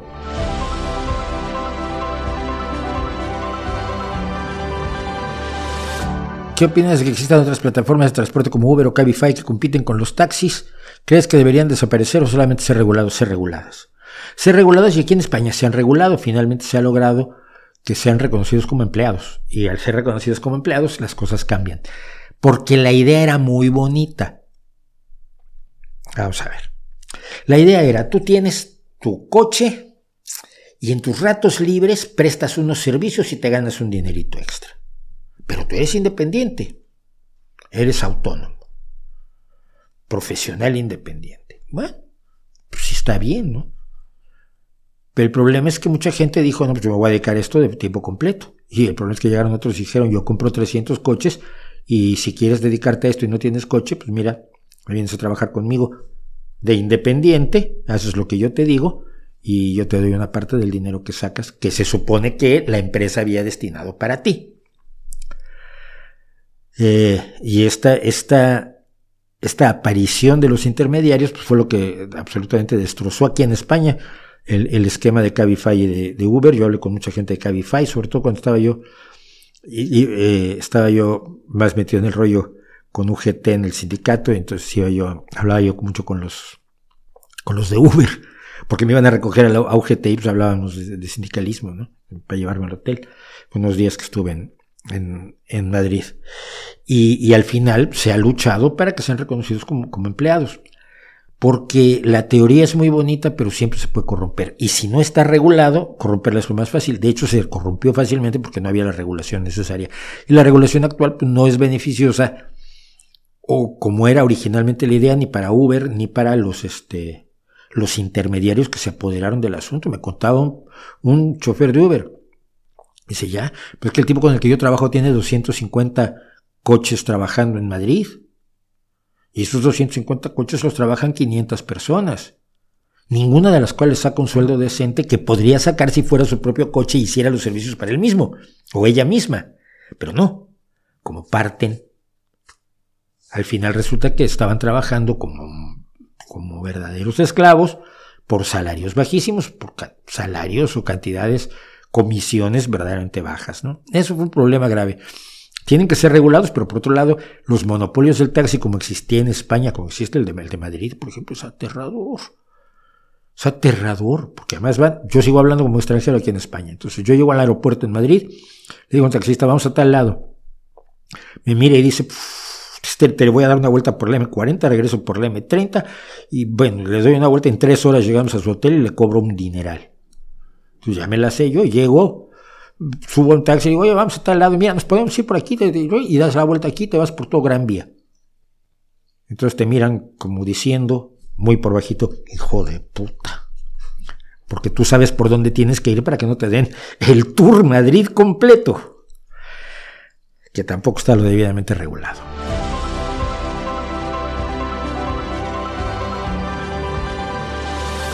Bueno, vamos a hablar de la hora a la que tú te despiertas. Porque pasa lo siguiente, les cuento. Yo, yo me levanto muy tarde y me acuesto muy tarde. Desde pequeño era yo más bien de, horarios vampíricos, pero porque yo me quedaba a ver en televisión la hora de Boris Karloff, que es el actor que hizo eh, Frankenstein, tenía en televisión una hora donde ponían cuentos de terror y era la hora de Boris Karloff y la presentaba el actor Boris Karloff. yo me quedaba en la noche a verlo y a ver la hora, a ver la dimensión desconocida, pero sobre todo la hora de Boris Karloff. Y claro, solo había una televisión en blanco y negro en mi casa. Estamos hablando de la prehistoria, ¿ok? Y, estaba en la habitación de mi mamá. Yo estaba viendo a las 12 de la noche, a veces mi mamá me pegaba por estar viendo la televisión. Era, era la, forma didáctica, era la pedagogía de la época, era, era eso, ¿no? Mientras más duro le zumbabas a tu hijo, pues más lo querías y mejor lo educabas. Entonces me zumbaba porque estaba yo a las 12 de la noche esperando la hora de Boris Karloff. Pero cuando, sobre todo en una época en la que trabajé en la producción de, audiovisuales, que era lo que hacíamos cuando el vídeo era carísimo, hacíamos audiovisuales con diapositivas, es la época en la que yo me hago fotógrafo y es una época en que soy productor de audiovisuales. Y en aquel entonces por HR siempre acabábamos trabajando hasta las 1500 de la noche. Y trabajábamos días enteros sin dormir y una vez me metí treinta y tantas horas sin dormir, veía yo Sentía yo que caminaba como si bajara escaleras y sentía yo que me perseguían los enanos, yo oía campanas, escupía verde, todo lo que puede pasarle a alguien que está al borde del agotamiento. Eh, trabajábamos muy duro, trabajábamos noches enteras allí y, y, yo me acostumbré a acostarme tarde y levantarme tarde. Luego, con el, después de que, después ya no volví a tener una ya no volví a ser empleado después de Multivisión, alguna vez, pero muy, muy, muy aleatoriamente. Básicamente yo me dediqué a ser freelance, me dediqué a ser trabajador independiente. Y entonces descubrí que, por ejemplo, para escribir es más tranquila la noche. De día la gente te está dando lata y tienes hijos, te dedicas a tus hijos, tienes cosas que hacer, tienes que ir a ver a un cliente que le vas a escribir un guion o a programar audiovisuales, que esto lo hice muchísimo para varias empresas. Tienes las diapositivas, tienes la pista musical y yo usaba un ordenador una computadora que programaba a los proyectores de diapositivas para que las diapositivas fueran en orden respecto de la, de la pista musical. Es por eso por lo que yo tuve relación con las, con, las computadoras desde muy jovencito, porque estuve, eh, fue una de las cosas que hice para la industria audiovisual. Pero entonces descubrí que para escribir pues era más tranquilo en la noche, a las 10 de la noche, 11 ya se habían dormido todos, yo trabajaba 2, 3, 4 horas, me, dormía a las 3 de la mañana muy contento, y me acostumbré y así lo hago hasta el día de hoy. Yo me acuesto a las 3, 4 de la mañana, me levanto 11, 12 del día, 11 de la mañana, 12 del día. Eh, y es mi, mi, ritmo normal de, de, vida desde hace muchísimos años. Y siempre me he preguntado, por lo mismo, qué valor se le da a esta cuestión de despertar temprano. Hay gente que considera que es como, como una virtud magnífica. A ver, en el pasado, te levantabas cuando salía el sol para aprovechar el día, porque no tenías luz eléctrica y las velas eran carísimas. Esto hay que recordarlo. Las velas eran carísimas. Las velas eran cosa de ricos. Los pobres no tenían ni eso. Tenían el fuego del, del hogar y cuando se apagaba, porque ya cenamos, se apagaba todo. No hay luz hasta el día siguiente. Entonces, levantarse en el momento en que comienza el sol es una forma de aprovechar el día, sin duda alguna. Eh, luego viene la onda de, pues entonces te despiertas cada vez antes. Cuando yo estaba eh, alguna vez en una granja, me acuerdo, pues levantaban a las 4 de la mañana, pues, pues, faltan dos horas para que amanezca. Ay, en esas dos horas podemos hacer un montón de cosas. Claro, yo los veía decir, sí, por ejemplo, dormir, me parece la mejor cosa que podemos hacer de 4 a 6 de la mañana. Eh, entonces, pero siempre me pregunté por qué mantenemos esa idea de levantarnos temprano. Los adolescentes tienen una tendencia natural a dormirse lo más tarde posible. Y es una bronca permanente. Quien tenga hijos adolescentes lo sabe, o quien sea adolescente, cualquiera de ustedes, lo sabe. Esto de vete a dormir, no quiero, no tengo sueño, pues estoy viendo una cosa, estoy, viendo TikTok, estoy viendo una serie, eh, estoy hablando con mis amigos, estoy en el Fortnite, estoy haciéndome tonto, estoy oyendo reggaetón y no me quiero dormir. Y luego, claro, a las 7 de la mañana que los despiertas, se levantan como un basilisco enfurecido. ¿Y ¿Por qué no puede empezar la escuela a las 10 de la mañana? Sería muy razonable. Despiertas al niño a las 9, 9 menos cuarto, desayuna, se, se va tranquilo a la escuela, llega a las 10 de la mañana y a las 10 de la mañana cualquiera está más fresco que a las 7, por favor. Pero yo nunca he sabido si esto era una cuestión de, de costumbre, de una visión un tanto ascética de la vida, donde te levantas temprano porque así duermes poco y eso es grato a Dios, que la gente, hay muchas tonterías que hace así porque son gratos a Dios. Me preguntaba yo si era eso, eh, si las cosas iban por allí o no. Y me acabo de encontrar este estudio de Nature, que es de lo más revelador que puedo imaginarme, porque nos dice que asistir a clases y dormir bien son importantes para el éxito académico de los alumnos. Sí, que ya lo sé yo. Luego se quedaba uno estudiando en la noche y en la mañana nos, servía uno para hacer el examen. Aquí hicimos una prueba de si las clases temprano en la mañana están asociadas con una menor asistencia, menor sueño, o sea, estuvieron explorando novedad, pero que hay que investigar científicamente para tener los datos y no solo la percepción general, y peor, peores logros académicos por parte de los alumnos, analizando alumnos analizando los, los rastros digitales de los alumnos, los inicios de conexión de Wi-Fi o Wi-Fi en 23.391 alumnos revelaron que la asistencia a las clases a las 8 de la mañana era 10 puntos porcentuales menor comparadas con las horas de inicio más tardías. Los patrones diurnos de inicios de sesión en el sistema de gestión del aprendizaje en 39.458 estudiantes y los datos de actigrafía de 181 estudiantes, no sé qué es la actigrafía, ni me pregunten, demostraron que el sueño nocturno era una hora menos para las clases tempranas porque los estudiantes se despertaban antes que lo habitual. Los análisis de las calificaciones de 33.818 alumnos mostraron que el número de días por semana que tuvieron clases temprano en la mañana se correlacionaba negativamente con la puntuación. Es decir, a más temprano, menos puntuación, más tarde, mejor puntuación. Estos hallazgos, el, lenguaje de, los papers científicos me gusta por esto. Estos hallazgos sugieren preocupantes asociaciones entre las clases temprano en la mañana y los resultados del aprendizaje. ¿Qué quiere decir todo esto? Pues básicamente que Nature, Nature y este esta investigación realizada, publicada por Nature apenas hace un par de días, creo, eh, me da la razón a mí. La escuela debería empezar a las 10. Ah, es que hay que comer a las 2, pues comienza a las 3, no pasa nada, al final comienza a las 3. Pero, ¿por qué no mover, en vez de mover los relojes de los horarios, mover nuestros horarios? La gente entra a trabajar a las 10 9. Pero los niños entran a la escuela a las 8, 7 y media en algunos casos. Es una tortura para los niños, es una tortura para los padres. Y, no, cuando veo uno de esas clases, yo he sido profesor de secundaria, he sido profesor universitario. Pero en la secundaria sí me tocaban clases de primera hora. Mucho antes de que fuera yo productor de, audiovisuales y todo esto.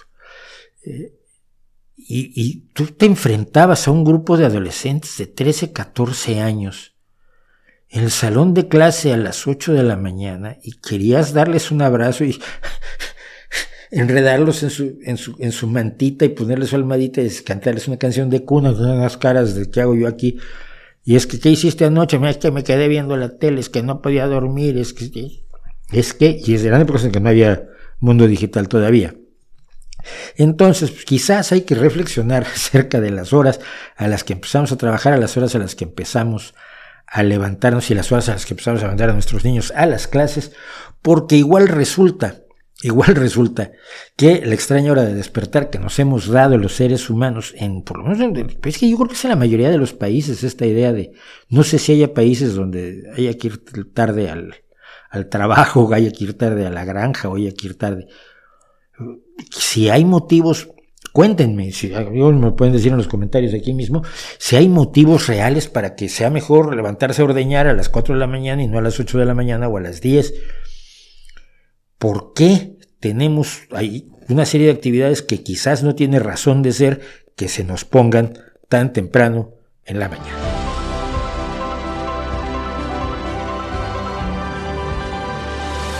Y hablando, por cierto, de cosas que se hacen por, por Dios y por por la religión. Este a mí me, me, me, preocupó. Y me preocupó, ¿saben? Porque, porque la gente se lo ha tomado a broma. La gente se lo ha tomado a chiste. Primero que nada, la muerte de alguien nunca es un chiste. Aunque tenga rasgos de comedia, uno siempre tiene que ser capaz de dimensionar que está ante una tragedia, ¿no? Pero se correlaciona con un, con un, asunto del que se habla mucho y es la hipocresía de los creyentes y la hipocresía de los ministros religiosos. Un pastor de Mozambique, según anunció la BBC, muere intentando un ayuno de 40 días como el que, según, la, según los evangelios, no sé si todos, pero según algunos de los evangelios, hizo Jesucristo en el Monte de los Olivos durante 40 días. Es al final de los 40 días cuando tiene la alucinación de que ve al diablo que le dice, todo esto te lo voy a dar a ti, y dice, no, pues no me interesa que me lo des, pues ya es mío. No me acuerdo qué le dice. Pero francamente el diablo es gilipollas. o pendejo si va y le dice eso a, Dios sabiendo que Dios es dueño de todo lo que él está diciendo que es dueño. Yo creo que fue una alucinación de esas que se tienen después de mucho rato sin comer. Yo después de día y medio sin comer veo lo que me manden. Bueno, el caso es que un pastor de 39 años de Mozambique, Francisco Baraja, o Barajá, no lo sé, murió el miércoles pasado, hace una semana, tratando de replicar el logro bíblico de Jesucristo de ayunar durante 40 días consecutivos seguidos sin agua ni comida. Los ayunos de los que yo tengo noticia, los ayunos que hacen los musulmanes en, Ramadán, no son ayunos absolutos de privarte de agua y comida durante 40 días, primero que nada porque sin el agua ya te mueres. Eh, son ayunos, por ejemplo, el ramadán no comes mientras está el sol sobre el horizonte. En el momento en que se pone el sol, te puedes poner hasta las manitas de todo lo que quieras comer y de todo lo que quieras beber dentro de los reglamentos que impone el Corán. Francisco Baraja o Barajá fue fundador de la Iglesia Evangélica Santa Trinidad y era profesor de francés en el pueblo de Mexica, eh, que está en la frontera con Zimbabue. Él es de Mozambique, vivían en la frontera Mozambique con Zimbabue, y había ayunado durante 25 días antes de ser llevado al hospital por sus parientes y seguidores por su salud eh, de, que iba declinando. Cuando llegó a las instalaciones de salud, Barajá fue diagnosticado con anemia aguda y fallo orgánico. Se dice que había perdido tanto peso que apenas podía mantenerse en pie y los intentos por reabastecer los líquidos del pastor con sueros y nutrición líquida no tuvieron éxito y murió pocas horas después de ser admitido en un centro médico. El hermano dice que no, que murió por, por un problema cardíaco. Un problema cardíaco que siempre se va a empeorar cuando decides ayunar, sobre todo sin siquiera agua, ¿no? Las grandes, los grandes eh, huelgas de hambre se hacen, por ejemplo, con agua de limón y azúcar, por lo menos tienes algo que te mantenga y tienes hidratación. El agua tres días sin agua, cuatro días sin agua, ya estás en problemas mucho, muy graves. ¿A qué quiero llegar con esto? tenemos la visión y muchos de los, de los, mm, escépticos, ateos, er, antirreligiosos, críticos de la religión, etcétera, que son conspiranoicos sin darse cuenta, hay muchos conspiranoicos sin darse cuenta, creen que todos los sacerdotes están simulando, que son hipócritas, que realmente no creen, pero que utilizan la creencia como una forma de obtener eh, admiración, dinero, vivir sin trabajar, incluso sexo, etcétera, etcétera.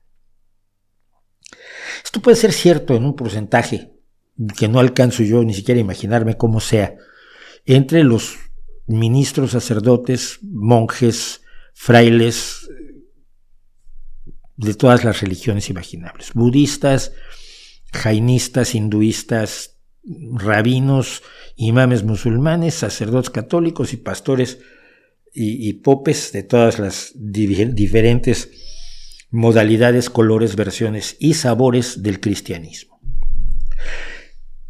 Pero hay mucha gente que sinceramente cree, y con esa gente es con la que tenemos que tener una solidaridad enorme diciéndole precisamente no es cierto, o lo mejor, piénsalo un poco, trata de dudar, porque tenemos casos como este. Yo recuerdo que también hice una, un pequeño video cuando aquel joven se fue a la iglesia esta, quiso ir, perdón, se fue a la isla esta que está totalmente aislada y fue, quiso ir de misionero que creía que iba a poder salvar a esas personas que están aisladas de la, de la civilización. No me acuerdo ahora quién era, quién era, qué nombre tiene la, la isla. Y bueno, pues se bajó de su barco y lo, lo pusieron a flechazos y lo mataron.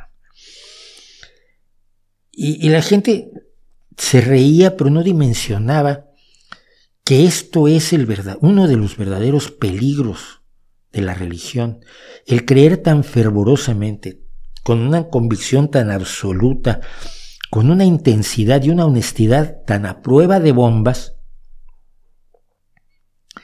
que te hagas daño y le hagas daño a la gente a tu alrededor. El que es hipócrita, el que es cínico, es un hipócrita y un cínico independientemente de la religión.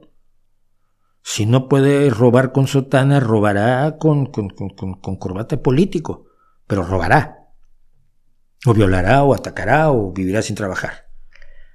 Pero el que es absolutamente sincero, el que está totalmente convencido de que cada palabra que dice en sus libros sagrados es verdad, puede hacer un daño enorme. Y hace un daño enorme a otros y a sí mismo. Si no tienes compasión hacia esa gente que es víctima, la verdadera víctima de la religión, la verdadera víctima de las creencias irracionales, y solo lo tomamos como un jaja, quería ayunar y se mató el muy tonto, no nos estamos dando cuenta de lo potente que puede ser la religión y de lo importante que es la lucha contra ella, buscando en la narrativa una potencia similar a la que tiene el te voy a dar la vida después de la muerte. Y necesitas dar mensajes de no, es que lo que importa es lo que hagas en vida. Es que lo que importa es lo que vivas hoy, es que lo que importa es lo que hagas hoy. Si no sabemos, si no nos imponemos la idea, los ateos, los antirreligiosos, los críticos, los anticristianos, lo que sean, de actuar con compasión sobre todo hacia esas personas que son las que mueren por culpa de las creencias, no estamos siendo mucho mejores. Y, me preocuparon las risas que oí por varios lados respecto de este caso y al mismo tiempo me refuerza la idea de que hay que combatir a la religión con la mayor intensidad posible. La mayoría de la gente vive una, una, una contradicción. Tiene sus creencias, pero no las vive al 100%. Siempre encuentra la forma de, bueno, sí, este, es que hay que ser, el matrimonio es para toda la vida, pero bueno, si tengo tres matrimonios uno después de otro, pues fueron para toda la vida, ¿no?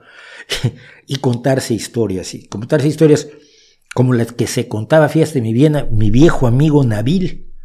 Nabil era un egipcio musulmán al que conocí yo en México. Teníamos muy buena relación, incluso alguna, su, mujer que era estadounidense me dio algunos trabajos de fotografía y tal. Yo Nabil lo conocí en un bar. Y en este bar trasegaba cervezas, pero de una manera verdaderamente homérica. Y, nos hicimos amigos y yo iba y bebíamos juntos y demás. En la época yo luego desarrollé una alergia al alcohol y hace 40 años que no bebo, 30 años que no bebo. Y, y, ya que éramos amigos, ya que nos llevábamos bien y nos contábamos cosas, un día tuve el atrevimiento de preguntarle, un Nabil, ¿tú eres musulmán? Decía que sí. Pero no se supone que no puedes beber alcohol. El profeta dijo que el alcohol no. Y yo, tú, las cervezas, vamos, el día que tú dejes de beber aquí quiebran dos empresas cerveceras en México. Y me miró así el egipcio y me dice, ¿tú no te sabes todo el Corán? No, la verdad no. Alá es misericordioso y sabrá comprenderme y perdonarme. o sea, un extremista de su religión le, lo golpearía, incluso lo mataría por beber alcohol. Pero una persona que vive como la mayoría de la gente, pues encuentra la forma de hacer convivir sus creencias con su vida real sin que se pisen demasiado, pero viviendo entre enormes contradicciones y, y disonancias cognitivas. Pero el que no lo hace, el que se convence y vive totalmente de acuerdo a la religión y se la cree absolutamente toda, es un peligro para él y es un peligro para todos nosotros, además es una pobre víctima.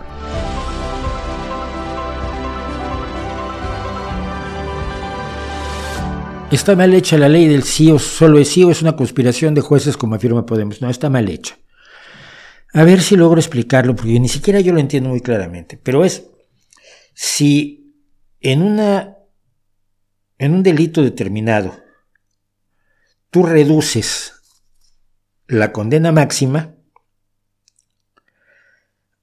una persona que haya sido condenada por ese delito en el pasado puede pedir que se reduzca su pena en la misma proporción en que tú redujiste la pena máxima. ¿Sí? Si la pena máxima era 15 y tú la bajaste a 14 y alguien lo, lo, lo condenaron a 8, puede pedir que lo bajen a 7 o a 8 y medio, a 7 y medio. Por la proporcionalidad. Eso es lo que más o menos me explicó una abogada feminista, que dice que eso fue lo que se le trató de explicar a la ministra.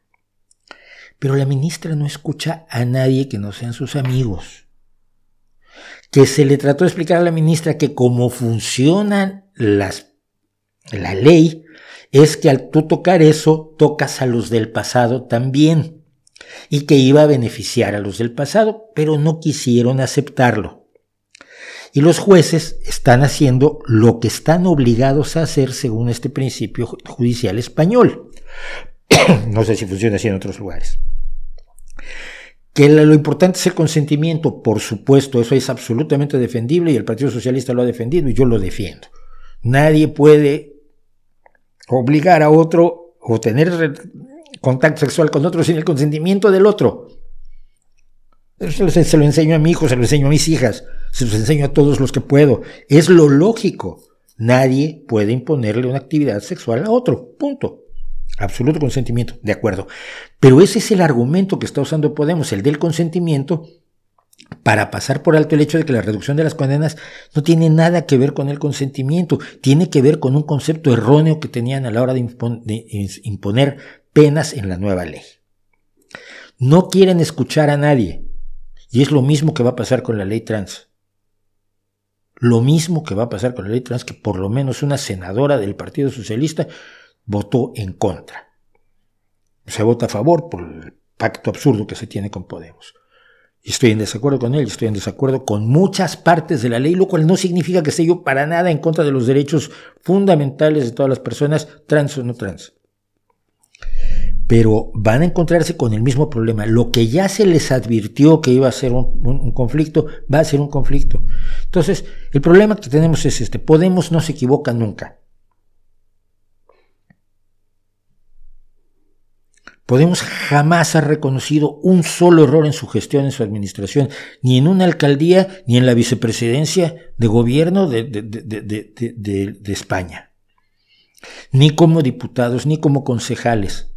Nunca han reconocido que puedan haber cometido un error. Y han cometido muchos. Pero un partido que se niega a, cometer a aceptar errores, como el PP también, por cierto, es un partido que no puede evolucionar, que no puede cambiar, que no puede establecer nuevas, nuevas, nuevos reglamentos en su interior. Entonces, Podemos necesita decirles a sus seguidores que es perfecto e inmarcesible, que quiere decir inmarchitable. Y ese es el problema que tenemos, es el problema que tenemos con la ley del sí es sí.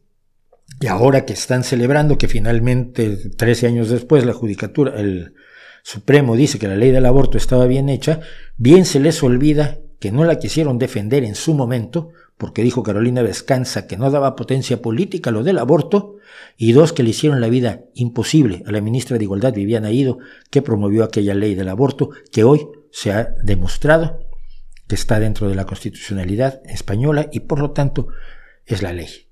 Y punto.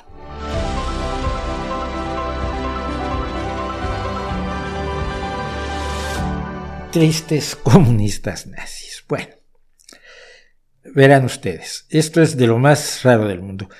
Hay una teoría según la cual en algunos casos, que no en todos afortunadamente ni mucho menos, más allá de los tontos que siguen diciendo que, el nazismo es de izquierda, usa la palabra socialista, sí ya hay. La República Democrática Popular de Corea, que es Corea del Norte, entonces es demócrata y es una república, ¿verdad? es lo más democrático del mundo. Todo lo malo que haga Kim Jong-un es culpa de la democracia. China también es la República.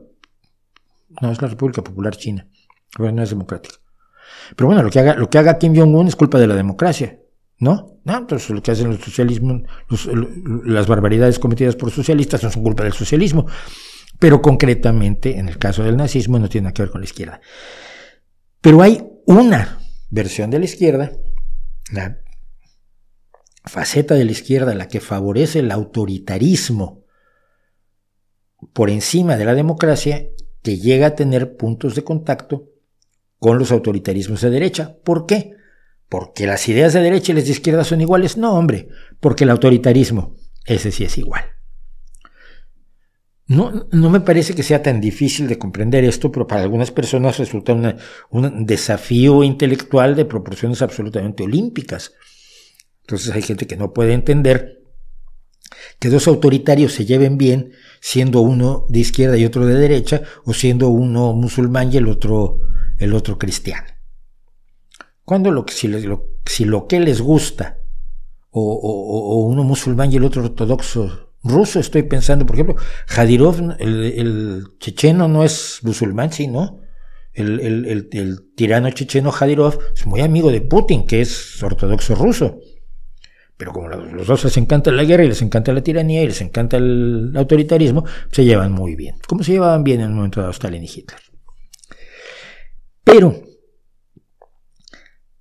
cuando algunas personas al paso del tiempo van perdiendo trozos de identidad y de ideología, trozos de convicción y trozos de, formas de analizar el mundo, se producen fenómenos muy tristes. Y uno de los fenómenos tristes que está ocurriendo ahora en España, se consagró ayer, es el del señor Tamamés. Resulta que Ramón Tamamés es un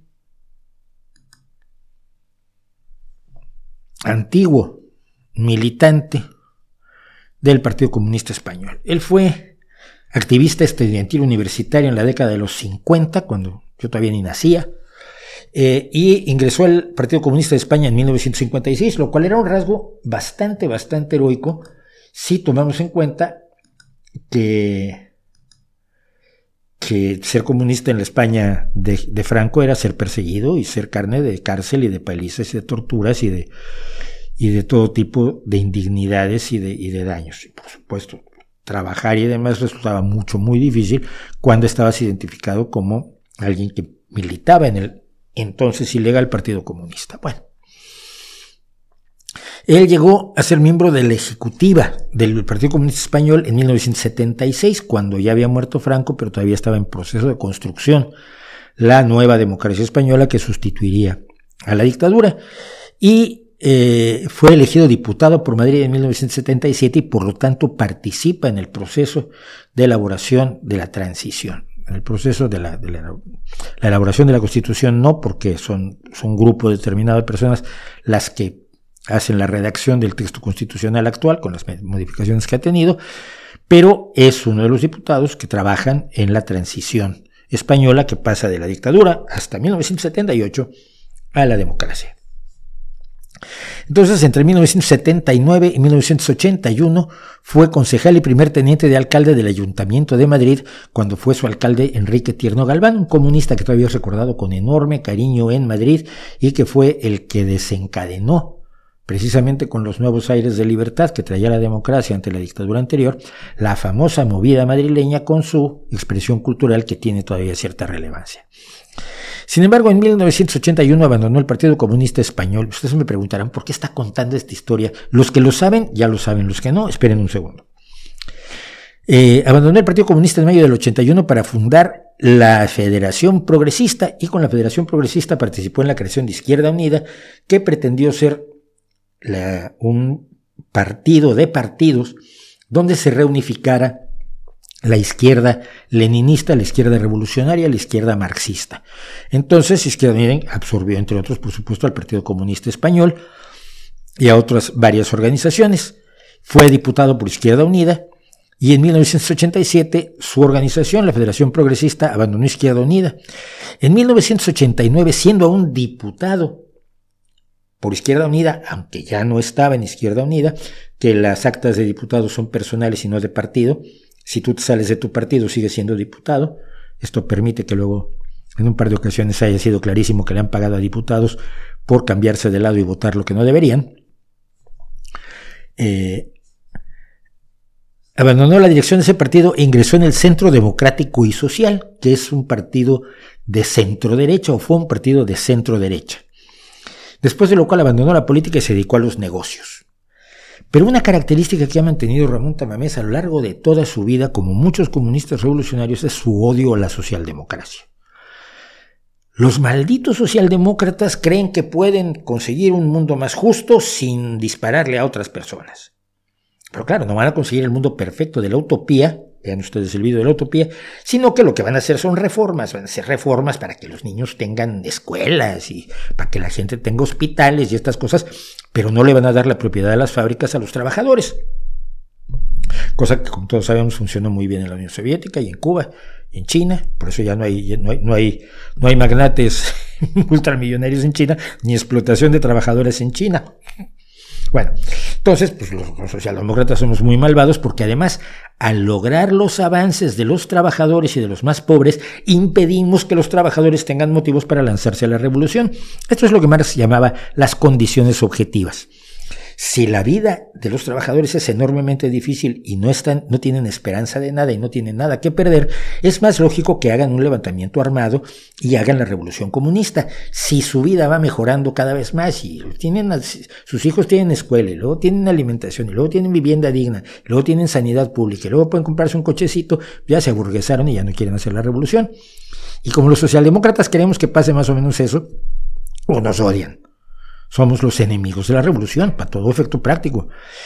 Y entonces, como parte de su odio a la, a la, a la socialdemocracia, Ramón Tamamés, como viejo comunista, ha aceptado ser el candidato de Vox, el partido de la ultraderecha nazi española, para una moción de censura que Vox pretende proponer en el, eh, en el Congreso de los Diputados para que se le haga una, una, una cuestión de confianza al presidente eh, Pedro Sánchez, el presidente del Partido Socialista Obrero Español, Pedro Sánchez, que está gobernando en, en coalición con Podemos, y se le retire de la presidencia de gobierno y en su lugar entraría Ramón Tamames. Ramón Tamames dice que no está de acuerdo con, con el diario de Vox. Si no estás de acuerdo con el diario de Vox, ¿por qué entrarías a formar parte de un truco de ese, treta de ese partido que no tiene ninguna esperanza de prosperar. De hecho, el PP ha dicho que es, que es algo para darle oxígeno a Pedro Sánchez, cosa que tampoco es cierto, pero Vox, el PP tiene el problema de que no puede ni votar a favor ni en contra de la, de la moción de censura. Votar contra la moción de censura sería votar a favor del Partido Socialista, al que odian tanto como Tamamés, y si votaran a favor, se estarían uniendo a Vox en una abertura que no tiene ningún sentido. Yo he apostado porque el PP se va a abstener en masa eh, con la moción de censura que va a presentar Vox, que tiene una fracción parlamentaria diminuta. Pero ¿qué tienes que tener en la cabeza para haber vivido la dictadura franquista? En carne propia, no te la contaron como los chavales de hoy que te hablan de la República Española como si lo hubieran vivido y de la dictadura como si hubieran estado en la cárcel, ¿no? Gente que había, yo, he conocido gente más o menos adulta que dice, yo corrí delante de los, la policía de Franco. Pues, tenía siete años cuando murió Franco, por favor, no me cuentes eso. ¿Cómo puede alguien que conoció los horrores de la dictadura, los horrores de la ultraderecha, los horrores del racismo, donde se perseguía a las personas por su etnia, principalmente gitanos y marroquíes? Negros ni había en España gente que vio todo lo que hay que ver del horror de una dictadura que mató gente ya no en la guerra civil, sino del 39 al 75. Mató, persiguió y le destrozó la vida a miles de personas por pensar distinto que el dictador, para ponerse a los 94 años del lado de los herederos de aquella basura habiendo sido comunista. Yo siento que a veces algunos comunistas de veras se ponen en un ridículo que, que flaco favor le hacen a otros que, estando yo totalmente en desacuerdo con ellos, les reconozco al menos, les reconozco al menos que son sinceros en sus creencias y en sus, en sus militancias políticas. Realmente me, me mata de tristeza.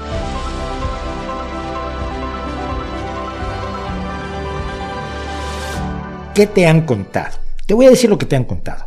Te han contado que Vladimir Putin estaba en su trabajo voluntario que hace todas las semanas bañando perritos en una protectora de animales cuando le informaron que la OTAN estaba poniendo misiles nucleares todo a lo largo de la frontera, la pacífica frontera, entre Ucrania y Rusia.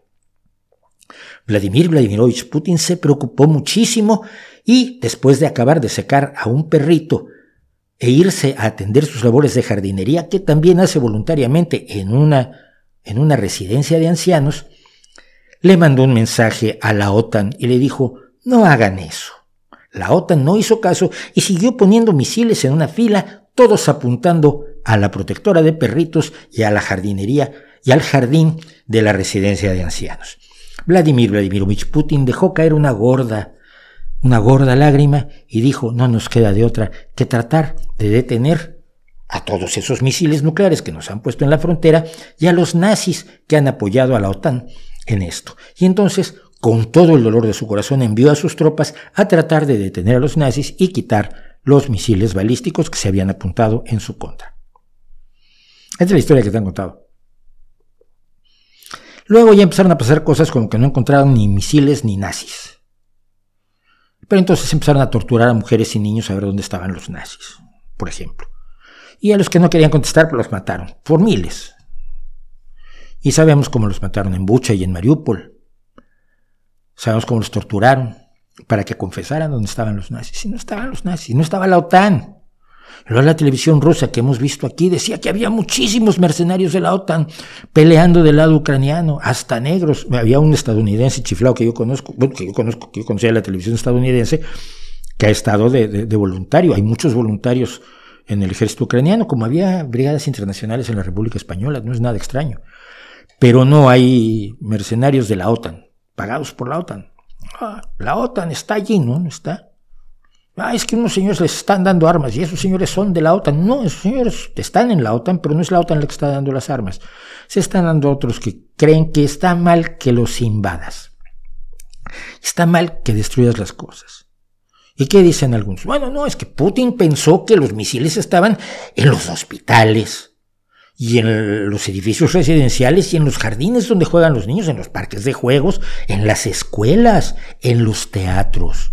Muy peligrosos los teatros. Una vez unos chechenos se metieron en un teatro y hicieron una cosa horrorosa. Es una matanza feísima. Es cierto esto, por cierto. Entonces, bueno, bombardeó los teatros, pero no por joderle la vida a los civiles ucranianos, sino buscando los misiles de la OTAN. A mí me parece verdaderamente alucinante que un año después haya gente que se siga creyendo la propaganda rusa. Que sabemos que es propaganda. Eh, antier, anteayer o ayer, Putin declaró que lo que estaba haciendo eh, Rusia en Ucrania era luchar por sus tierras históricas. Efectivamente, gran parte de Ucrania fue de Rusia en un pasado lejano, pero también grandes partes de otros países europeos fueron parte de otros países europeos a lo largo de la historia y nadie puede reclamar que sean sus tierras históricas. Hitler lo intentó precisamente con los Sudetes y con Austria, eh, porque en 1948 todos firmaron un papelito, incluso la Unión Soviética, que se llama la Carta de las Naciones Unidas, donde se establece que esto de, cambiar las fronteras a cañonazos ya no se vale. Que tenemos una historia donde nos hemos matado mucho por robarle la tierra al vecino y que vamos a tratar de no hacerlo más, ¿vale? Y entonces, para no hacerlo más, vamos a tratar de resolver pacíficamente los conflictos y no vamos a aprobar la anexión de tierras por la vía de los cañonazos. Esto lo firmó la Unión Soviética. Años después, en 1959, la Unión Soviética le entregó Crimea a la República Soviética Socialista de Ucrania. Esa República Socialista Soviética de Ucrania en 1991 se declaró independiente cuando la Unión Soviética estalló como una sandía a la que le, pegas con escopeta y se establecieron que las fronteras de la anterior República Soviética Socialista de Ucrania eran las fronteras de la Ucrania independiente que reconocía la Federación Rusa y allí firmó Boris Yeltsin. Y durante años, como lo hemos visto aquí, Vladimir Vladimirovich Putin dijo que las fronteras de Ucrania eran absolutamente intocables. Hasta 2014, cuando después de que los ucranianos echaron a un señor que quería reintegrarlos a Rusia, a Víctor Yanukovych, y ese señor tuvo la mala idea de matar a 100 personas en tres días, 100 manifestantes pacíficos en tres días.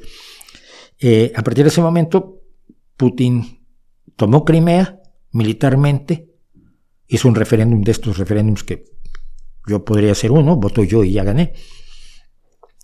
hizo un referéndum para declarar que Crimea era rusa y empezó a pagar y a promover a un grupo de luchadores por la independencia en las regiones de Donetsk y Lugansk que forman el Donbass ucraniano.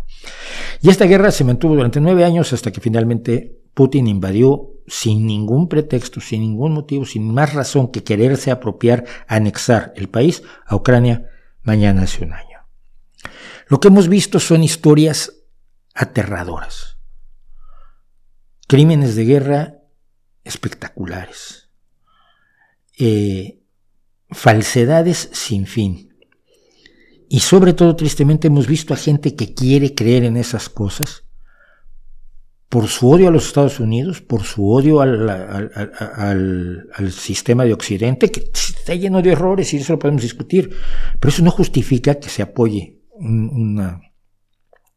que se apoye, que se apoye crímenes de guerra, que se apoye a un dictador que es absolutamente antidemocrático y que lleva 20 años al frente de Rusia, que persigue a las mujeres, que persigue a los homosexuales, que tiene a la gente en una pobreza tan terrible que, como contábamos la semana pasada, centros médicos y obstétricos no tienen un baño y tienen que poner una letrina con un hoyo en el suelo. Muy siglo XIX. ¿Cómo pueden algunas personas negarse a ver que el horror lo está sufriendo Ucrania que Ucrania tiene derecho a rechazar la, invasión y querer sus tierras de regreso, porque todos estábamos de acuerdo en que eran las fronteras de Ucrania, y que estén pidiendo que Ucrania entregue parte de su tierra. Y sobre todo que no estén conscientes de una cosa fundamental. Putin no va a parar aquí. Si ganara en Ucrania y quedarse con, con Donetsk y Lugansk y Crimea, es ganar. Porque es obtener algo que no tenía antes, sobre todo Donetsk y Lugansk. Eh, y no me acuerdo cuál era el otro, siempre se me olvida la cuarta provincia que se ha pretendido anexar, que según las leyes de Rusia se ha anexado, según la legislación internacional no. Un triunfo de Putin es un peligro para Finlandia. Ayer, hoy en la televisión rusa, en lo que no vamos a poder ver, estaba uno de los antiguos, gente que alguien a quien hemos visto varias veces como miembro de la Duma estatal, como diputado del Congreso ruso, pero que ahora viene de, militar y con el pecho cuajado de medallas, diciendo que, eh, que si lo que viene es Moldavia y lo que viene es el ataque a Rumania, pues se les atacará y se les atacará con todo. Están Moldavia, Rumania, Georgia y Finlandia en la mira. Putin no va a parar. No es que le interese el pueblo ruso, no es que le interese Rusia, es que le interesa la grandeza de una Rusia imaginaria. No ver esto es ser ciego. No tienes que ser amigo de los Estados Unidos para apoyar el que se pare y se detenga a Putin, menos si vives en Europa. Y si nada más te convence, mira, hay una historia que es la siguiente. Hace en la durante la Segunda Guerra Mundial Hitler tomaba a los niños polacos después del ataque, la, la, Segunda Guerra Mundial empieza con la invasión a Polonia por el sur de parte de Alemania y por el norte por parte de la Unión Soviética, se lo habían repartido Stalin y Hitler, Polonia.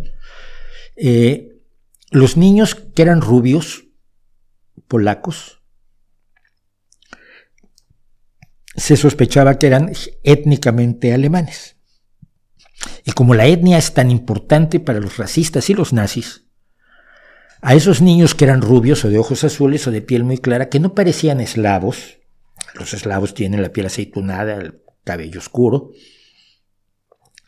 se los llevaban, se los quitaban a sus familias y se los entregaban a familias alemanas para germanizarlos.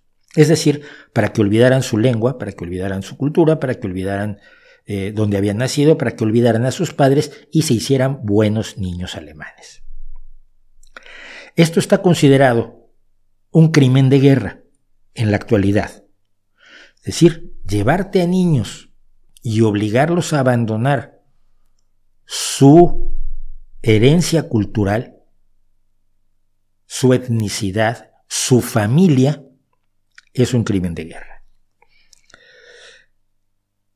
Al menos 6.000 niños ucranianos han sido llevados por Rusia a instalaciones al menos a 43 instalaciones que hay a lo largo de toda Rusia, desde el Mar Negro hasta Siberia, para ser reeducados.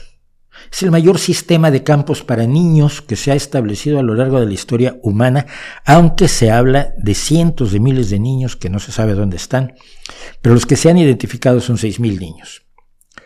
Niños de 4 meses a 17 años que ya no tienen contacto con sus padres y lo más infernal es que esto está a cargo de María Lavova Balova, que es una mujer que está sancionada por Estados Unidos y es la comisionada de derechos infantiles de Rusia y es la que se está encargando de secuestrar a los niños y repartirlos por toda Rusia. Se han creado ciudades hermanas rusas ucranianas, en las, ciudades ucranianas de las zonas ocupadas, por supuesto, donde los niños se mandan a Rusia para su reeducación e incluso para su entrenamiento militar. Esto decía es un crimen contra la humanidad, viola concretamente el Estatuto de Roma de 1980 y la Convención contra el Genocidio. Bajo la ley internacional es ilegal, aún fuera temporalmente, transferir a niños a otro lugar para borrar su identidad nacional y el primer juicio de Nuremberg se hizo precisamente sobre los niños. Esto no lo sabe usted porque piensa más en los campos de exterminio. Y lo peor del asunto es que Rusia ni siquiera lo está ocultando. Esto no es un descubrimiento enorme de unos periodistas que se han jugado la vida. No, es que esto se está haciendo abiertamente. Eh, no lo, ha, no lo ha ocultado Rusia y de hecho se ha enorgullecido de que en dos lugares se ha permitido la adopción de niños ucranianos, pues se han cambiado las leyes rusas para adoptar a niños ucranianos, legalizar su adopción y además ofrecerle 200 dólares al mes de bonos de la seguridad social, de bonificación de la seguridad social, 1.600 rublos, si mal no recuerdo, para promover la adopción. Están orgullosísimos de su programa sobre el secuestro de niños ucranianos el gobierno ruso. Preguntas. ¿Cómo puedes pedir que esos niños queden en manos de Rusia, que esas tierras queden en manos de Rusia, que Ucrania se rinda y que se deje libre a Putin en vez de llevarlo a un tribunal internacional por crímenes de guerra, a Putin y a toda su gente y al, jefe de los mercenarios que es Prigozhin, dejarlos libres para que sigan tratando de recrear un imperio al estilo del siglo XVII, que no tiene nada que hacer, nada que hacer en el siglo XXI, donde estamos más preocupados en desactivar otros imperios y deberíamos estar también ocupados en impedir que éste se consolide. Digo yo, he apoyado en lo que he podido a Ucrania, lo voy a seguir haciendo. Si les parece mal, me parece muy bien que les parezca mal. Slava Ucrania.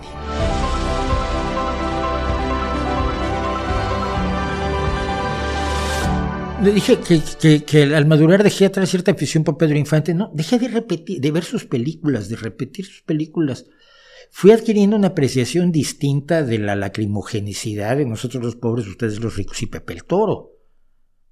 A ver, son películas para la sensibilidad de los años 40 y una sensibilidad altamente manipulada por una industria cinematográfica que era como era la industria cinematográfica mexicana, que lo de la edad de oro lo discutimos cualquier otro día. Pero eso no quiero decir, ¿No hay nada rescatable de él como artista, ídolo popular, estrella de cine? Sí. A ver, para ser una persona que nunca estudió actuación era un excelente actor.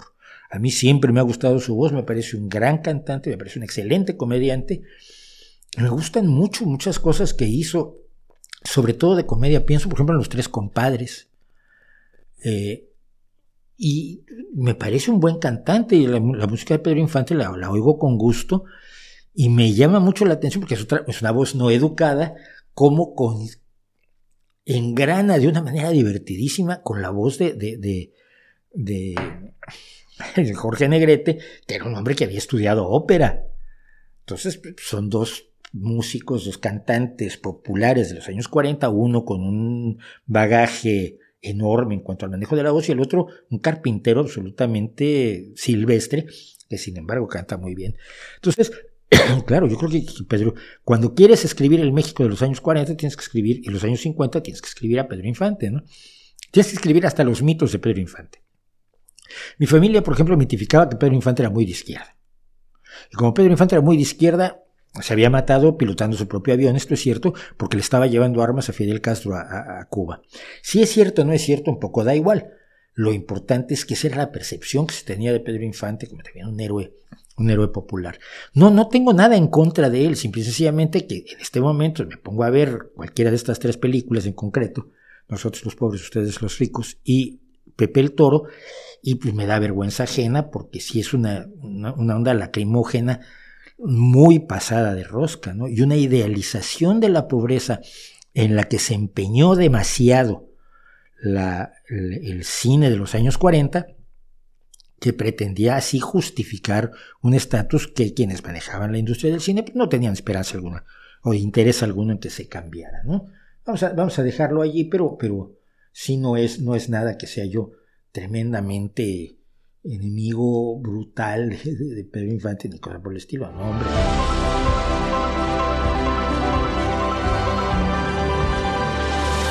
Tener en cuenta la distancia de la casa a la escuela, sí. Sí, yo vi que el otro día uno estaba enojado, un tipo de la derecha española estaba enojadísimo porque se habla de la ciudad de los 15 minutos, ¿no? yo vengo de una de las ciudades más grandes del mundo, que es la Ciudad de México. Gijón me queda pequeño. Gijón me ha quedado pequeño desde el principio. Te encuentras a demasiada gente que conoces. En México, cuando te encuentras con alguien a quien conoces, lo cuentas. Uy, el año pasado una vez me encontré a fulanito, no te encuentras a nadie. Es una ciudad absolutamente anónima y masificada y, me cae bien. Me caía muy bien a mí. Pero Gijón me parece pequeño. Pero a raíz de la pandemia, el estudio que yo tenía en el centro de la ciudad lo pasé aquí, que es a tres calles de mi casa. El otro día me di cuenta que yo me paso semanas sin salir del barrio. O sea, el centro de salud está aquí enfrente, la farmacia está una calle más para acá, eh, el centro, mi, dentista está a dos calles para allá, al perro lo paseo en el, en el jardín, mi hijo juega en, un, en, un centro deportivo que está aquí atrás, en un, centro municipal. Y, y, entrena en una pista de baloncesto callejero que tienen aquí junto. Y, y no tengo que salir del barrio más que cuando quiero salir del barrio, lo cual está muy bien. O sea, salgo los sábados porque voy al partido de baloncesto de, del equipo, del primer equipo del club donde está mi hijo. Eh, vamos a tomar algo, vamos al cine, vamos al teatro, vamos a, un concierto, pero no tengo que ir a hacer cosas al centro como tenía que hacer antes. De todos modos, siendo yo un animal flor de asfalto de ciudad enorme, eh, me gusta esta idea de que puedo buena parte de mi vida llevarla a cabo en una ciudad de los 15 minutos, que es este barrio. Este fue un trabajo que, lo voy a decir, porque si no reviento, hizo el Partido Socialista al tratar de hacer los centros municipales y los centros de salud en los barrios, en vez de tener todo centralizado en el centro de la ciudad como se solía hacer antes. Esto fue una cosa que hizo el, alcalde Vicente ese es a quien se le quiere muchísimo, los centros municipales, donde todas las cosas que antes tenías que ir al al, edificio municipal, al palacio municipal, trámite, hacer ciertos trámites o a una eh, oficina centralizada para hacer trámites, pues ahora todos tus trámites los haces en el centro municipal de tu barrio, que me queda a mí a tres calles cuatro calles de mi casa. Y además tiene piscina, que nunca está por demás.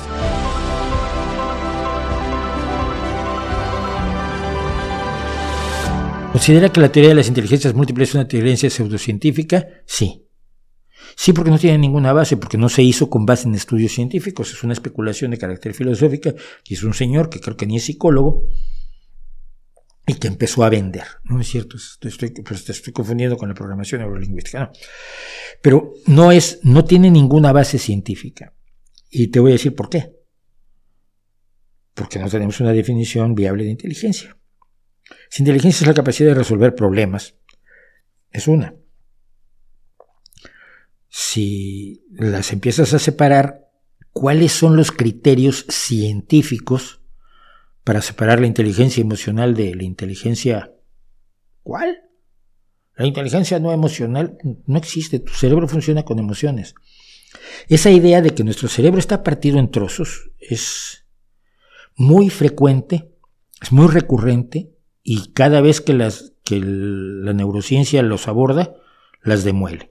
La separación de hemisferios. Ay, es que este es creativo y este es reflexivo. No es cierto. Cuando se hacen estudios de neurociencia se ve que el, cerebro funciona todo para hacer todo. Cuando tú sientes algo, piensas en ello y cuando tú piensas en algo, lo sientes. Eh, no hay dos. Yo, yo tenía algo, alguna vez una charla sobre el tema y tenía una, una, una camiseta que decía: No tienes dos cerebros, uno para pensar y otro para sentir. Piensas y sientes con el mismo cerebro y todo tu cerebro está operando al mismo tiempo cuando funcionas, cuando ves algo, cuando ves algo que te gusta, cuando ves algo que te disgusta. Si ves un tigre y dices, le tengo miedo, estás sintiendo y pensando a la vez. Por eso los matemáticos pueden hablar de fórmulas que les resultan muy elegantes o de experimentos que les resultan muy bonitos, porque hay un elemento de pensamiento y de emoción en todo lo que hacemos. No está compartimentalizado en nuestro cerebro como querían que lo estuvieran los frenólogos del siglo XIX. Entonces, no veo, si alguien me lo demuestra, por supuesto lo aceptaré, pero no veo cómo se separan las inteligencias y se clasifican. Porque la inteligencia es una y la gente la dedica a una cosa o a otra. Algunos se dedicarán al ajedrez, Messi la dedicará a hacer el fútbol que hace, otros la dedicarán a hacer ingeniería, otros a pintar muy bien, otros a hacer obras maravillosas para el, para el violín y, otros para, para lo que sea. Pero ¿cómo mides la inteligencia? Todos los test de inteligencia, y tengo un vídeo dedicado precisamente a eso, todos los test de inteligencia son absurdos en el sentido de que lo que están analizando son inteligencia espacial, eh, capacidad matemática y espacial. Entonces, generalmente las pruebas son matemáticas, aritméticas o espaciales. Y si estos tres puntitos y estas dos rayitas se mueven así estas tres veces, ¿cómo están en la cuarta vez? Eso es un tipo, es una, una, aplicación de la inteligencia. Puede ser que en esa yo sea malísimo y sea buenísimo en otra. Y eso no quiere decir que haya una inteligencia para esto y otra para otra cosa. Es la misma. Es la mano. No hay una mano que pinta y otra mano que construye. No hay una mano de albañil y otra mano de, agricultor. No hay una mano de camarógrafo de, de, cine y otra mano de actor. Es la misma mano utilizada de diferentes maneras. Y nuestro cerebro, según dicen todos los estudios neurocientíficos a los que yo he tenido acceso, nuestro cerebro funciona como un todo, como una mano que utilizas para ciertas cosas o no las utilizas para otras. Y ya. Y lo puedes entrenar para hacer ciertas cosas y hay cosas para las que igual no sirves. Hasta donde yo sé.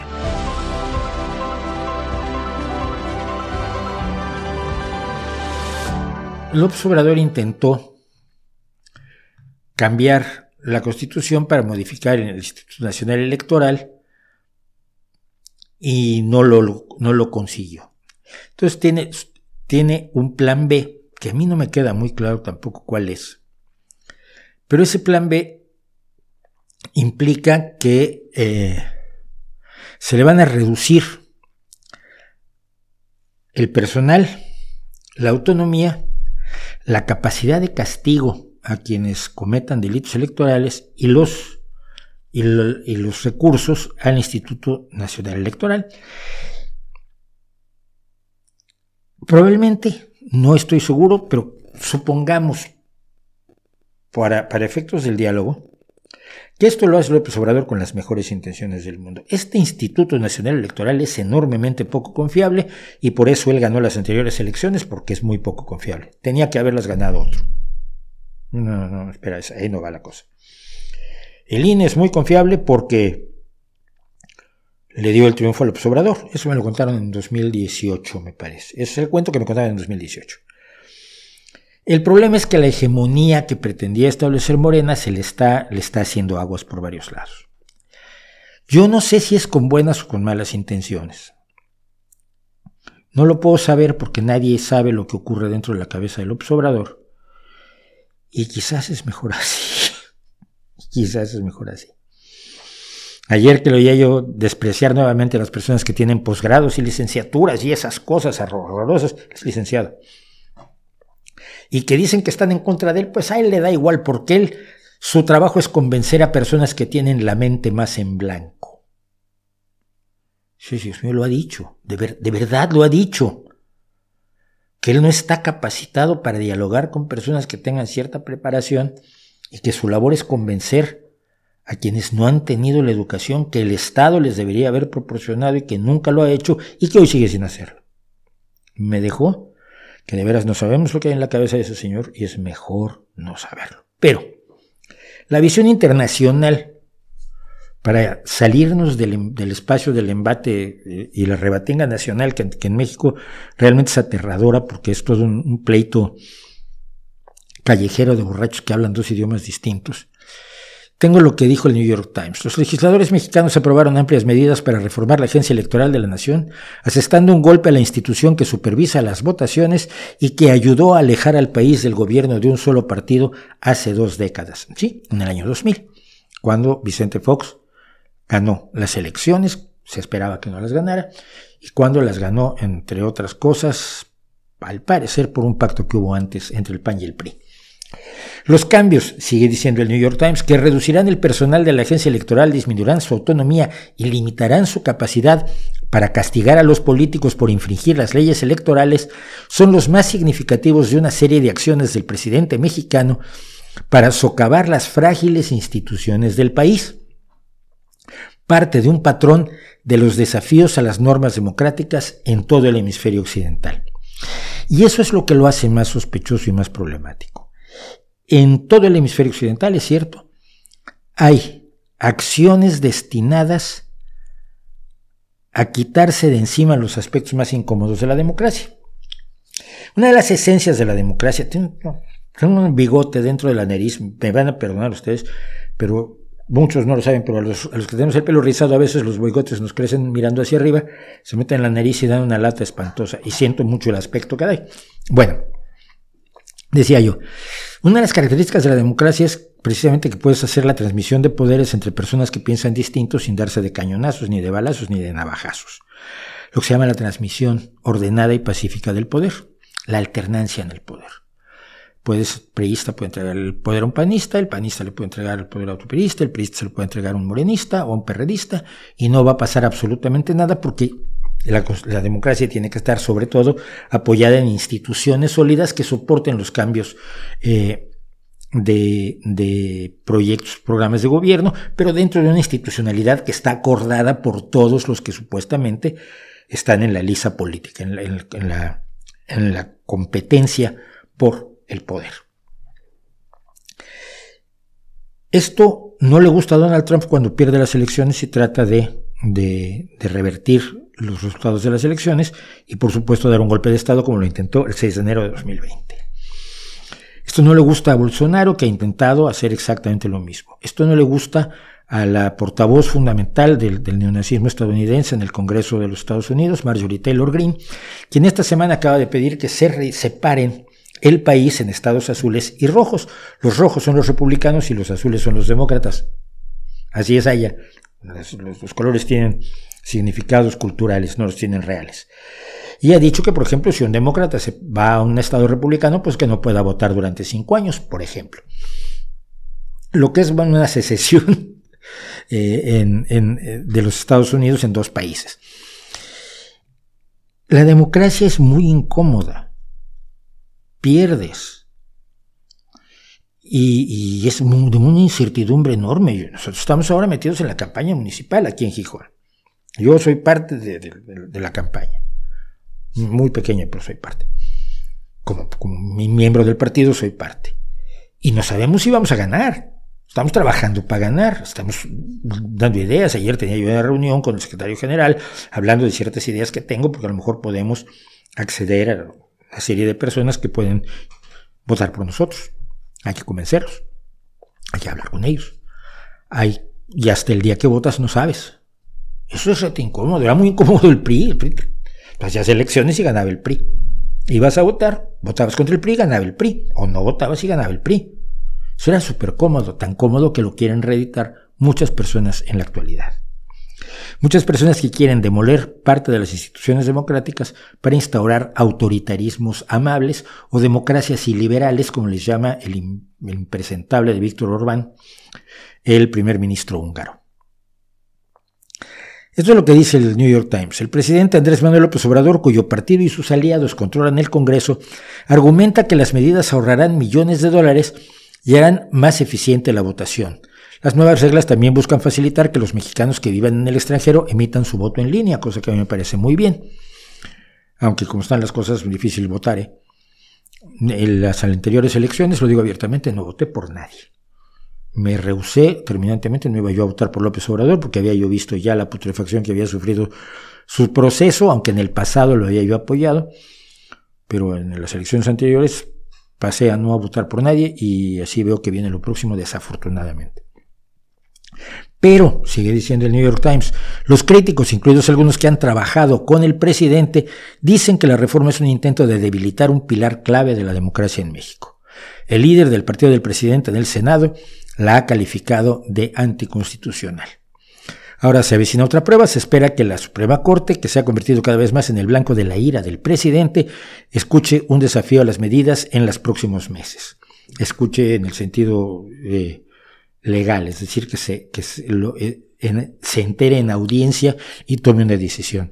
Si los cambios se mantienen, los funcionarios electorales dicen que será difícil llevar a cabo elecciones libres y justas, incluso en una contienda presidencial crucial el próximo año. Yo vengo diciendo hace mucho tiempo que el observador está haciendo un golpe de Estado lento. La militarización del país es parte del golpe de Estado lento. La el perdón o la impunidad a delincuentes brutales, confesos y demostrados, como corruptos como Delfina, como los propios hermanos del presidente, eh, es todo parte de una acumulación de poder que lleva a que no pueda haber un juego libre electoral el año próximo. La oposición de derecha no está haciendo nada por lograr un juego libre democrático, ni mucho menos, y decía José Waldenberg hoy, en un artículo que me llegó, que eh, la izquierda democrática mexicana no está muerta. Yo le respondí en Twitter, mira, no estará muerta, no, está desaparecida. Dije, desaparecida sí está. No estará muerta porque los demócratas de izquierda existimos. Y yo estoy en contacto con muchos. Pero está inactiva, está desaparecida, con uno de los principales eh, críticos del observador desde una izquierda democrática con el que yo hablé, le dije, ¿cómo ves hacer algo? Y dice, no se puede hacer nada. yo que no soy nadie, vaya, pero es una persona que es un líder importante, con una relevancia social y demás, que me diga no se puede hacer nada, estamos fritos, hombre, me resultó bastante poco alentador. La izquierda mexicana democrática está inactiva, desactivada, desaparecida. Vive en lugares como este, esquinas desconocidas de la red, donde, de las que no se va a hablar en ningún lado. A mí no me va a mencionar López Dóriga, Ruiz Gili, Broso. Olvídalo. Y mira, Broso estaría en la izquierda más o menos democrática. Pero la amenaza es grave. Y yo creo que hay un elemento aquí fundamental con el que quiero terminar el día de hoy. Mira, en México nunca se nos ha enseñado el valor real de la democracia. ¿Por qué, siendo un sistema tan terrible, tan defectuoso, tan problemático, tan imperfecto, es preferible a cualquier otro? ¿Por qué los simulacros de democracia del PRI durante el siglo XX impidieron que México tuviera una serie de avances que tenía que haber tenido? ¿Y cómo lo acontecido en los últimos 23 años ha impedido que México tenga logros que debía haber tenido, pero ahora están influyendo otros elementos que tienen sumida buena parte de México en la condición de Estado absolutamente fallido, debido, entre otras cosas, debido principalmente al narcotráfico y a la delincuencia desatada, que tampoco persigue Andrés Manuel López Obrador. Eh, espero estar equivocado. Seguiré esperando estar equivocado hasta ver las elecciones del año que viene. Pero hasta este momento siento sinceramente que estamos en un golpe de Estado lento y que le está saliendo muy bien Andrés Manuel López Obrador y sus cómplices. Cómplices que algunos fueron amigos míos que deberían estar avergonzados de dónde están y de estirar la mano para cobrar un cheque.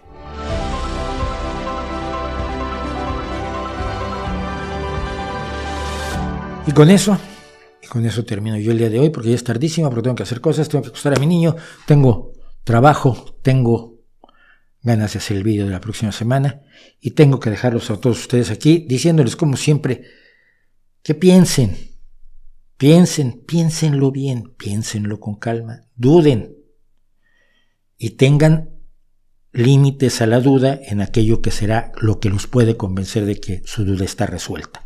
Dudar sin resolución tampoco lleva a ningún lado. Lleva al nihilismo, lleva al nada, nada funciona, al nada sirve. Y tampoco creo que sea un lugar donde queramos estar.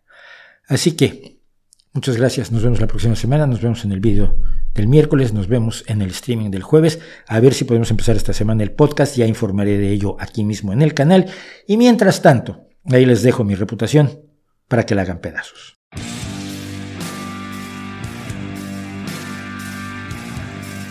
Gracias por acompañarnos en el Rey va Desnudo en vivo, el podcast de los streamings semanales que un servidor, Mauricio José Schwartz, hace en su canal de YouTube. Nos escuchamos aquí la próxima semana. No olvide recomendarnos.